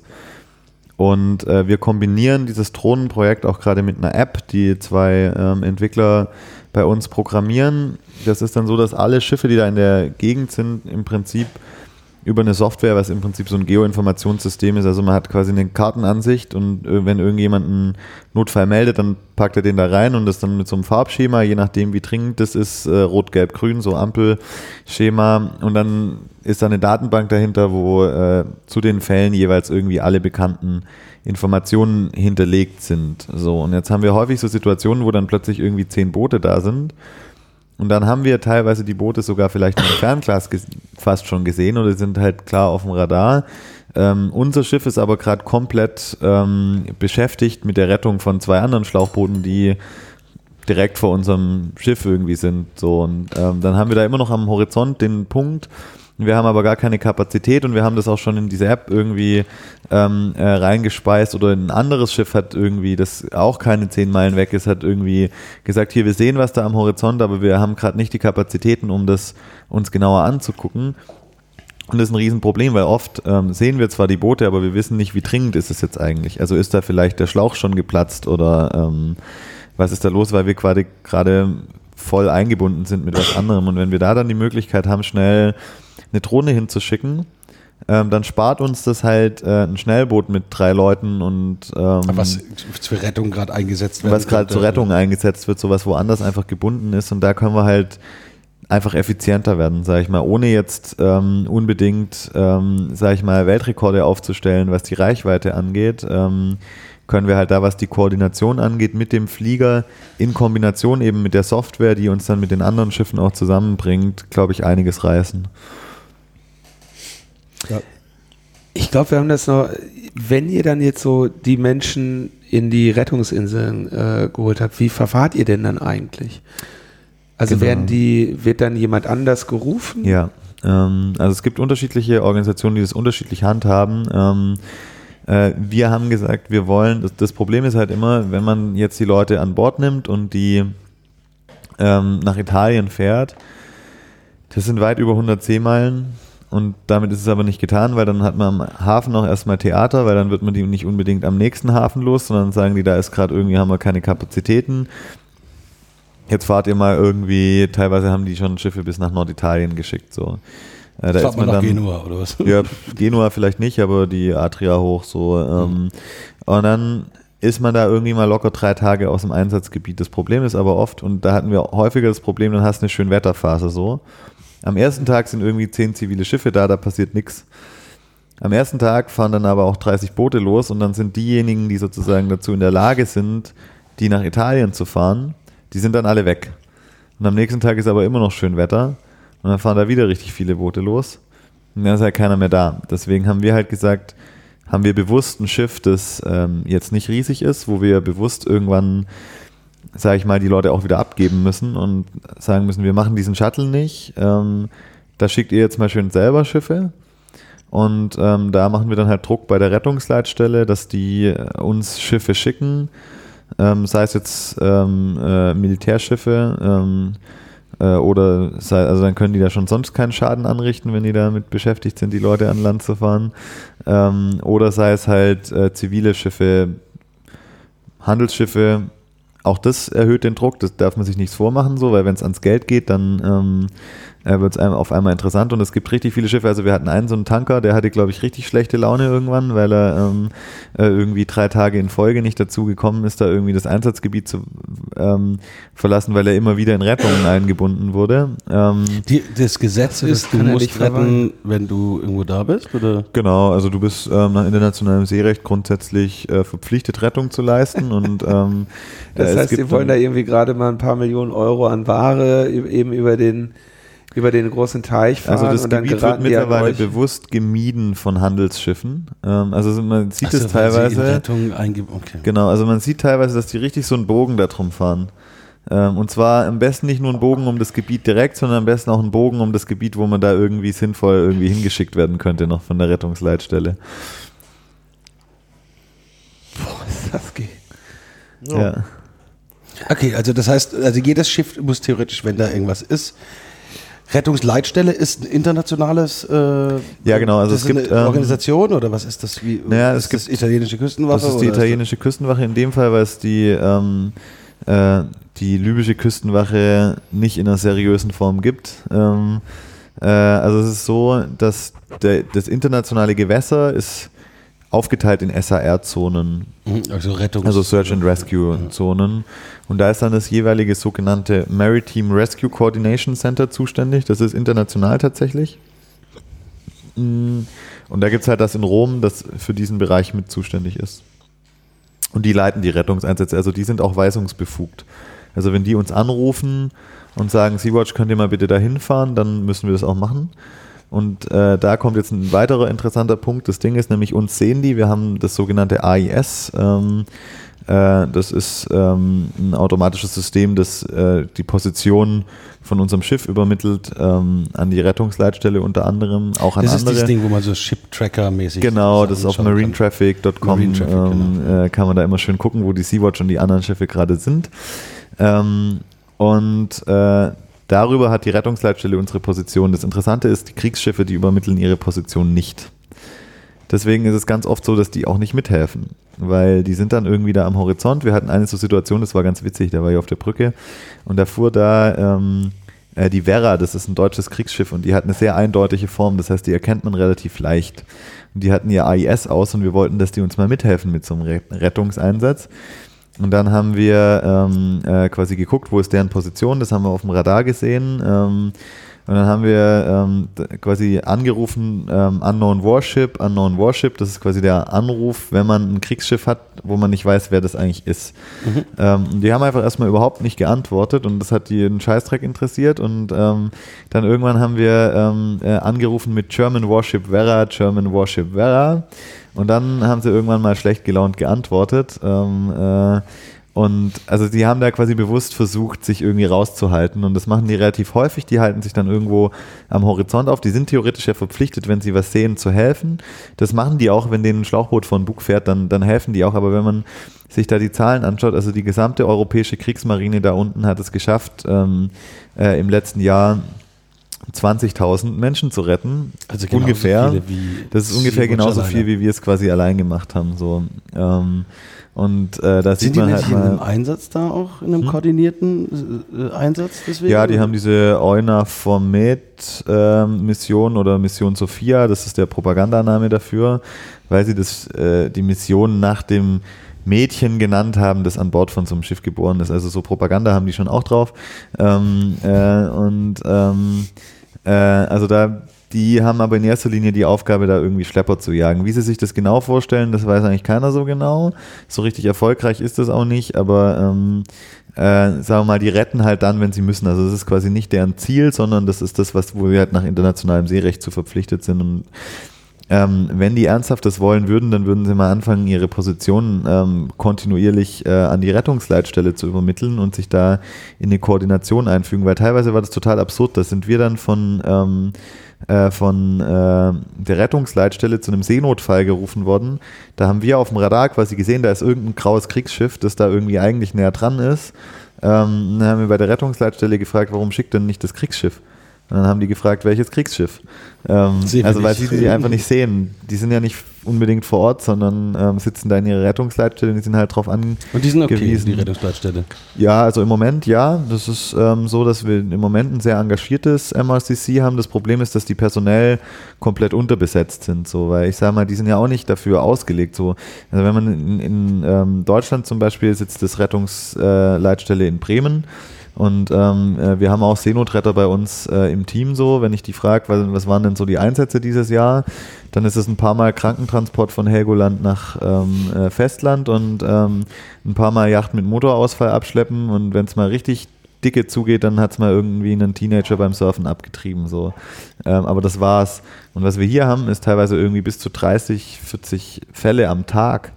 Ähm, dafür sind die überhaupt nicht ausgelegt. Deswegen brauchen wir eben auch diese App also weil wir da eben sagen, so dann müssen wir das halt selber machen, wenn die es nicht ähm, gebacken kriegen, so. Ähm, dann brauchen wir eine Software, wo wir sozusagen einen Lageüberblick uns verschaffen. Also das, das also beim MRCC mangelt es wirklich nicht am Willen. Die, die tun wirklich, was sie können, aber ähm, die haben einfach nicht die Ressourcen, um das in den Griff zu kriegen. Weil die nicht auf, auf quasi Flüchtlinge, die die von der Politik aufs Meer getrieben wird. Genau, also ist ja nicht normal. Auf also kenternde, ja, ja, äh, also Boote.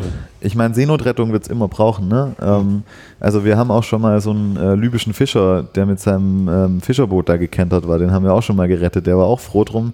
Dem haben wir dann noch mit dem Kran irgendwie das Boot wieder umgedreht und dann konnte er nach Hause fahren.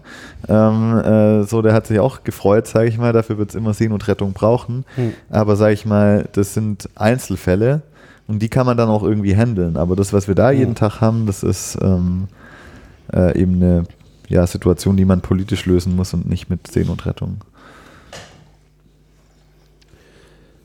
Ich glaube, damit kommen wir langsam zum Ende unseres kleinen Überblicks über eure Aktivitäten. Mhm. Ähm, Gibt es denn was, was wir noch vergessen haben? Also ich weiß zwei Sachen, die wir vergessen mhm. haben. Aber erst möchte ich wissen, ob euch noch was einfällt. Man kann da stundenlang weiter drüber erzählen und technisch in die Details gehen. Auf jeden Fall freuen wir uns über äh, Unterstützung. Das war der erste Punkt. Na, ähm, einmal auf ähm, c-watch.org und genau. einmal unter Searchwing zusammengeschrieben oder auseinander mit Bindestrich, glaube ich, egal, .org, searchwing.org. Äh, da findet man dann auch, wie man uns unterstützen kann, entweder mit Sachverstand oder wer Lust hat zu spenden.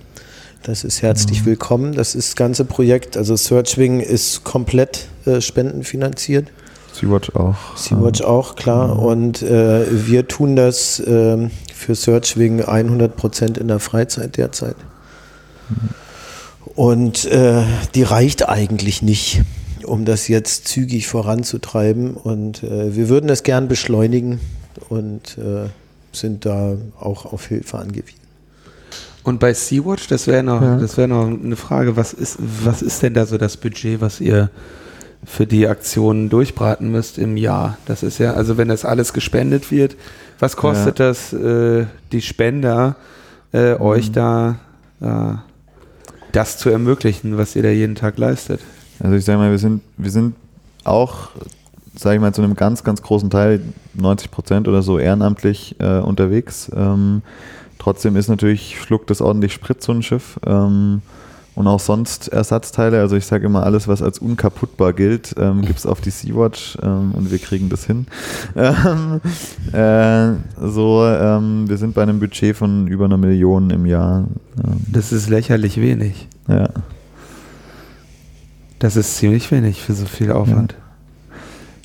Ja, also im letzten Jahr waren es, glaube ich, um die 1,3 Millionen oder was wir ähm, für beide Schiffe und den Einsatz in der Ägäis ähm, ausgegeben haben. Das liegt eben daran, dass wir weit über 100 ähm, äh, Ehrenamtliche haben, die da wirklich, ähm, also aktuell ist auch ein komplettes Team, also das äh, Crewhaus in Malta ist quasi komplett voll gerade, weil, äh, sage ich mal, die Leute, die auf der Werft sind, die machen das ehrenamtlich und ähm, auch letztes Jahr, als wir das neue Schiff gekauft haben und das in Hamburg umgebaut haben, da haben wir dann einen Aufruf auf Facebook gestartet ähm, äh, und äh, dann hatten wir am nächsten Tag irgendwie 30, 40 Leute am Start und das ging dann so über Wochen.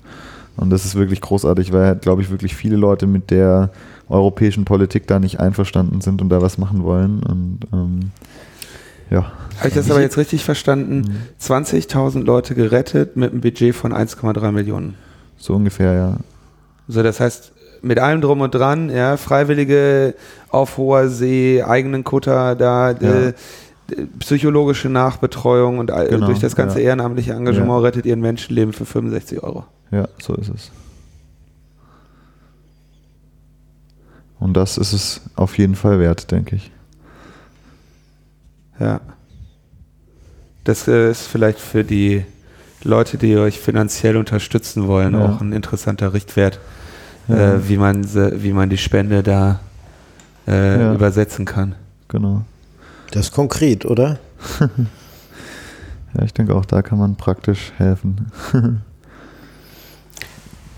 Wie, weiß nicht, ob wir da jetzt so einsteigen sollten, aber äh, ist denn, spürt ihr, also ich, ihr spürt ja wahrscheinlich so, dass Leute Bock haben, was zu machen und es gab unglaublich viele Menschen, die, glaube ich, gespendet haben und Ja. irgendwie das geil finden, dass das ein Projekt, wo konkret was passiert auf See und so. Spürt ihr den, den Rechtsruck, den momentan, eigentlich kriegt ihr auch so Hassmails, äh, Ja. wo Leute sagen, ja, ja, Schweine bringt uns die Invasoren ins Land oder so? Ja, also ich habe ähm, äh, gute Freunde von mir, die haben ein Projekt ins Leben gerufen, das heißt Flüchtlinge willkommen.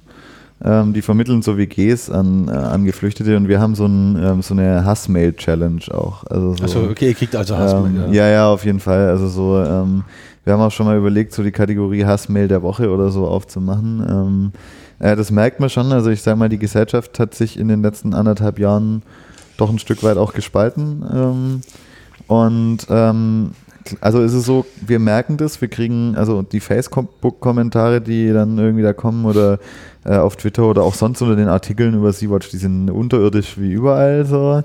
Aber die Ähm, Spenden gehen nicht zurück. die Spenden gehen sogar tendenziell eher hoch.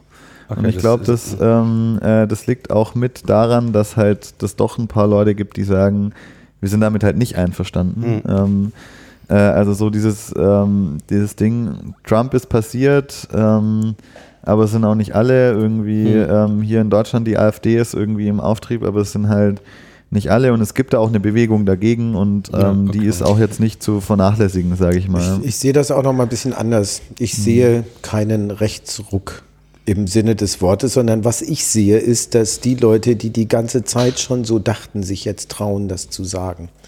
Das ist nicht mehr oder weniger man, äh, ja, äh, Menschen streiten, mit, mit das, ja. ähm, ja, ich, ich glaube nicht, dass sich wirklich signifikant mehr Menschen da haben, äh, ja, in dieser Richtung äh, äh, Hm. äh, umorientieren lassen, sondern ich glaube, dass das latent rausbricht. Aus, im Großen und Ganzen schon vorhanden war. Das kommt mir jetzt auch so überhaupt gar nicht undeutsch vor, muss ich tatsächlich mal sagen. Dass das so ist, wundert mich überhaupt kein bisschen. Ja, und auch in den anderen Ländern, äh, es ist jetzt, es wird jetzt realistischer. Wir sehen jetzt, äh, äh, welche Abgründe sich da bei, bei manchen Leuten, bei denen man das auch mitunter nicht gedacht hätte, auftun, weil sie sich jetzt trauen, das laut auszusprechen, was sie vorher aber sehr wohl schon die ganze Zeit dachten gedacht aber haben. nicht gesagt haben, ja. Genau, und dass sie es dachten, merkst du daran, dass also immer sagen alle, ja, diese, diese kleinen, kleinen Dörfer in Brandenburg, da sei es ja besonders schlimm. Nö, da haben die sich nur damals schon, also jetzt die ganze Zeit schon getraut, das auszusprechen und jetzt trauen sie sich das halt auch woanders. Ja, ich glaube nicht, dass es signifikant mehr geworden ist. Ich glaube natürlich, dass es mehr besorgte Bürger gibt, aber das Gedankengut, das hier formuliert wird, in dieser Das war schon da, da in dieser. AfD-Rhetorik, ja, dieses völlige Unkenntnis der Sachlage ist ein reines Bildungsproblem, ja, behaupte ich jetzt mal dreist, äh, äh, dass, dass, äh, dass die jetzt mit, mit so billigen und vor allem nicht funktionierenden Lösungsvorschlägen versuchen, sich in eine Debatte mhm. einzumischen, von der sie nichts verstehen und aus der nur eins spricht, nämlich das eigene völlige Unvermögen zu verstehen, was eigentlich gerade passiert. Und Empathielosigkeit. Ich glaube, glaub, ja. ein reines Bildungsproblem ist es nicht, weil oft ist es tatsächlich die äh, quasi praktische Erfahrung mit Menschen. Ähm, also ich meine, das zählt bei ja, mir unter Bildung. Ja gut, okay, dann, dann, dann sind wir uns wieder einig. Ich meine, man muss ja sehen, irgendwie Sachsen hat es nicht gerade die meisten Leute aufgenommen so ähm, und oft ist es dann tatsächlich das und ich denke, Begegnungen machen da hm. sehr, sehr viel aus. Äh, ein, ein also Zwangsjahr äh, als, als Schüler im Ausland irgendwo ganz weit. Je weiter weg, je besser. Ja, würde ganz Ich wollte gar nicht so richtig tief einsteigen. Ich wollte nur merken, ja, ja. die andere Frage, die, die vielleicht auch noch mir gefehlt hat, ist, ist, wie merkt ihr, also wir hatten vorher schon mal das mit diesem, der BND-Chef sagt, ihr macht mhm. irgendwie diese ist halt Anreiz für Flucht oder es gibt irgendwie Leute, die, was, was, was spürt ihr da? Gibt es da irgendwie, eine, ändert sich das von, oh, das sind die Seenotretter? Ja. Das ist ja gut, die gibt es und die, mit denen arbeiten wir zusammen hin zu was anderem oder war es nie doch, anders? Also, doch, also wir merken das schon, dass da jetzt mittlerweile teilweise bewusst Stimmung gemacht wird. Ähm, wir merken auch, dass da eine Strategie dahinter steckt. Also wir haben zum Beispiel eine, ähm, äh, Anzeige laufen ähm, äh, bei der Staatsanwaltschaft in Hamburg ähm, wegen diesem Vorfall da am 20. Oktober, wo die libysche Küstenwache in unseren Rettungseinsatz mit Todesfolge eingegriffen hat. Ähm, und äh, da ähm, ist es eben so, dass zeitgleich die Europäische Union auf ihren Schiffen diese libysche Küstenwache ausbildet. Das heißt, ähm, im Moment hat diese libysche Küstenwache vielleicht fünf, sechs Boote so. Das heißt, die Wahrscheinlichkeit, dass die TäterInnen im Moment auf EU-Schiffen unterwegs sind, beziehungsweise kann man da wirklich von Tätern sprechen, das sind, glaube ich, keine Frauen dabei gewesen. Ähm, äh, da hätte man halt jetzt gute Chancen, derer habhaft zu werden und da irgendwie was rauszukriegen. Jetzt hat eine Anfrage ähm, von einem Bundestagsabgeordneten an die Bundesregierung gerade ergeben, dass seit dem 20. Oktober die Bundesregierung über keinerlei neuen Erkenntnisse zu diesem Vorfall verfügt. Ähm, das heißt, da wird es bewusst vermieden, sage ich mal, in diese Richtung Informationen zu sammeln. Gleichzeitig tauchen dann ähm, in der Financial Times äh, irgendwelche Frontex-Dokumente auf mit irgendwelchen Bildern, die ähm, aus dem Hubschrauber geschossen worden sind, wie ähm, Sea-Watch äh, einen Motor abschraubt von irgendeinem Flüchtlingsboot. So, ja, das haben wir gemacht. Ähm, das wird uns jetzt so umgedreht, äh, in erster Linie aus Umweltgründen. Dann ähm, wir versenken die Boote, damit sie nicht irgendwie sinnfrei als Schifffahrtshindernis rumtreiben und auf dem Radar irgendwie stören. Ähm, äh, aber die Motoren haben wir halt abgeborgen, damit man muss ja nicht alles auf den Meeresgrund bringen, was man auch irgendwie. Und was war dann der Vorwurf? War ihr bereichert? Der Vorwurf war, wir bereichern, wir haben diesen Motor nicht abgegeben bei der ähm, äh, italienischen Küstenwache und ähm, irgendwie, dann wird uns vorgeworfen, wir würden mit den Schleppern kooperieren, was wir de facto einfach nicht tun. Und ähm, also da wird versucht, so ein Narrativ zu bauen und dann werden da irgendwelche Hubschrauber losgeschickt, um uns da irgendwie zu beobachten, wo die Flugstunde, ich weiß nicht, wie viel 1000 Euro kostet von den Dingern so. Also anstatt, dafür, anstatt die einzusetzen. Dafür haben sie irgendwie ja. die Energie, aber um jetzt, sag ich mal, ähm, ein handfestes Verbrechen ähm, äh, aufzuklären, wo eine Anzeige anhängig ist bei der ähm, Staatsanwaltschaft Hamburg. Ähm, dafür haben sie irgendwie nicht die Kapazitäten. Also wenn da nicht irgendwie Strategie dahinter steckt, dann weiß ich auch nicht. Ähm. Das heißt, es könnte sein, dass sie denn also weil das stören, also ich meine, so von dem, was, was ich über, die, über diese ganze Seenotrettung, auf einmal gibt es ja Bilder ne, von diesen ja. Menschen auf dem Meer und dass das Ganze als störend empfunden wird. Ja klar, das, das war ja auch die Idee, also das sagen wir ja ganz offen, wir sind da hingefahren, um zu stören, nämlich um diese Politik des Sterbenlassens, äh, wie mhm. sie da von der EU praktiziert wird, die wollten wir stören. Ähm, und äh, als Störer werden wir da jetzt auch wahrgenommen. Ähm, das heißt, ähm, äh, wir rechnen im Prinzip auch damit, dass das, dass das noch mehr wird. Also dass das nächstes was, was Jahr sind die, Was sind da die, die, die, ähm, was, die Optionen, die die haben? Also was, können, was, könnte, was könnte passieren, um euch Steine in den Weg zu legen? Ah, ich befürchte, dass die da leider über Bande spielen werden. Also die EU wird sich da die Finger selber nicht so sehr schmutzig machen. Die werden vielleicht, also ich meine, die haben da angefangen irgendwie irgendwie rum zu ermitteln, sage ich mal. Das kam nur raus, weil irgendwas zufällig äh, an die Financial Times da geleakt wurde.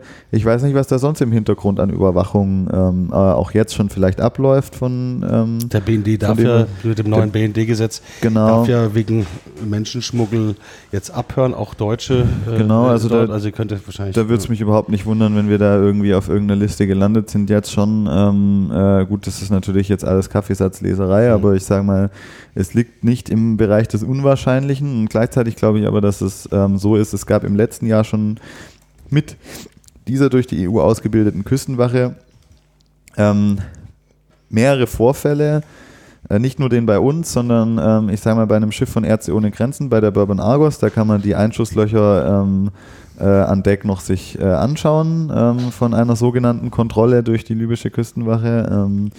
Und wir vermuten halt, dass das nicht weniger wird und dass die da einfach, ähm, es gab ein Boot von der Organisation CI, das ist immer noch äh, in Libyen beschlagnahmt von dieser libyschen Küstenwache und ähm, wir befürchten halt, dass die auch, sag ich mal, mit dem Segen der EU, weil wenn sie diesen Segen nicht hätten, dann hätten die Möglichkeiten da irgendwie anders gegen vorzugehen. Die bilden die Leute aus, so. Mhm. Ähm, äh, und da rechnen wir halt damit, dass da irgendwie in die Richtung sage ich mal, das Klima rauer wird und die EU dann sagen wird, ja, damit haben wir ja nichts zu tun, da müssen wir die besser ausbilden, dann passiert das nicht mehr. Aber ähm, machen sie ja schon. Also äh, genau, also so, das ist halt so, da, die werden sich das nicht selber so offen die mhm. Finger mhm. schmutzig machen, sondern das halt schön über Bande spielen, denke ich. Okay, da bin ich gespannt, was da ja. passiert. Habt ihr sowas wie, genau. kriegt man, kann, kann man auf, den, auf, Facebook wahrscheinlich und auf der Webseite einfach so folgen, ja. was gerade los ist? Genau, wie, wie, also wir, wir haben ähm, sowohl die Website ähm, als auch Facebook, wo wir regelmäßig Updates posten, ähm, was dann so los ist bei uns. Und man kann sich für einen Newsletter eintragen. Ähm, genau. Und damit bleibt uns der Dank für all das, was ihr da tut. Ich muss sagen, ich bin äh, ziemlich beeindruckt von allem, was ihr hier erzählt habt und äh, kann jetzt ehrlich gesagt auch gar nicht mehr so wirklich mhm. ähm, hier irgendwie vernünftige schließende Worte finden. Deswegen bleiben wir bei den Alten damit zurück. Ins Internet. Man ähm, bekommt schon ein Gefühl der Beklemmung. Es ist schwer zu fassen. Man kann es aber eigentlich überhaupt nicht greifen. Es ist schon bizarr, wenn wir uns vorstellen, wie das hier abläuft. Wir fahren dorthin, 20 Meilen vor die Küste. Dort nehmen wir Menschen in Empfang, denen wir aber zumuten, dass sie erst einmal dieses lebensgefährliche Risiko eingehen, bevor sie dann aufgenommen werden. Also es war tatsächlich dieser Moment, als wir auf das, auf das Boot zugefahren sind.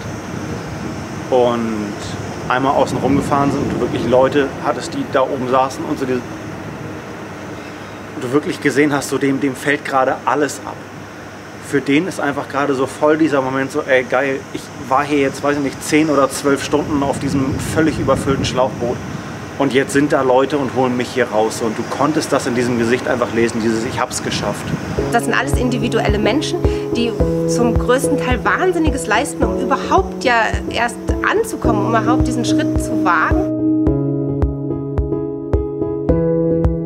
Ich bin hierher gekommen, weil ich es unglaublich wichtig finde, dass ähm, äh, wir uns umeinander um den Nächsten kümmern, wie wir uns auch um unsere eigenen Familien und um unsere Freunde kümmern würden. Das Bewusstsein dafür zu schaffen, dass es da wirklich um, um Menschen geht.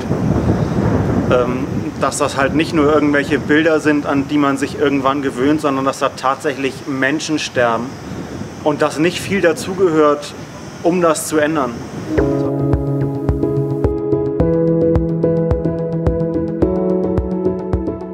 Wir, wir hier, kann man jetzt sagen, von Sea-Watch und den anderen Organisationen, ähm, wir machen mit viel Aufwand, mit viel Spendengeld äh, äh, eine Arbeit, die, die Menschen das Leben rettet. Das wäre alles überhaupt nicht nötig, wenn man ein Verfahren äh, finden würde, Stichwort Safe Passage, wo diese Menschen ungefährdet zu uns kommen können. Denen da einfach die Möglichkeit zu geben, den Schritt entgegenzukommen und sie nicht bewusst diesem Risiko auszusetzen, da zu ertrinken. Das heißt, mit dem Flugzeug, mit dem Schiff. Also wir brauchen eine sichere Passage. Safe Passage. Safe Passage. Safe Passage. Safe Passage. Safe Passage.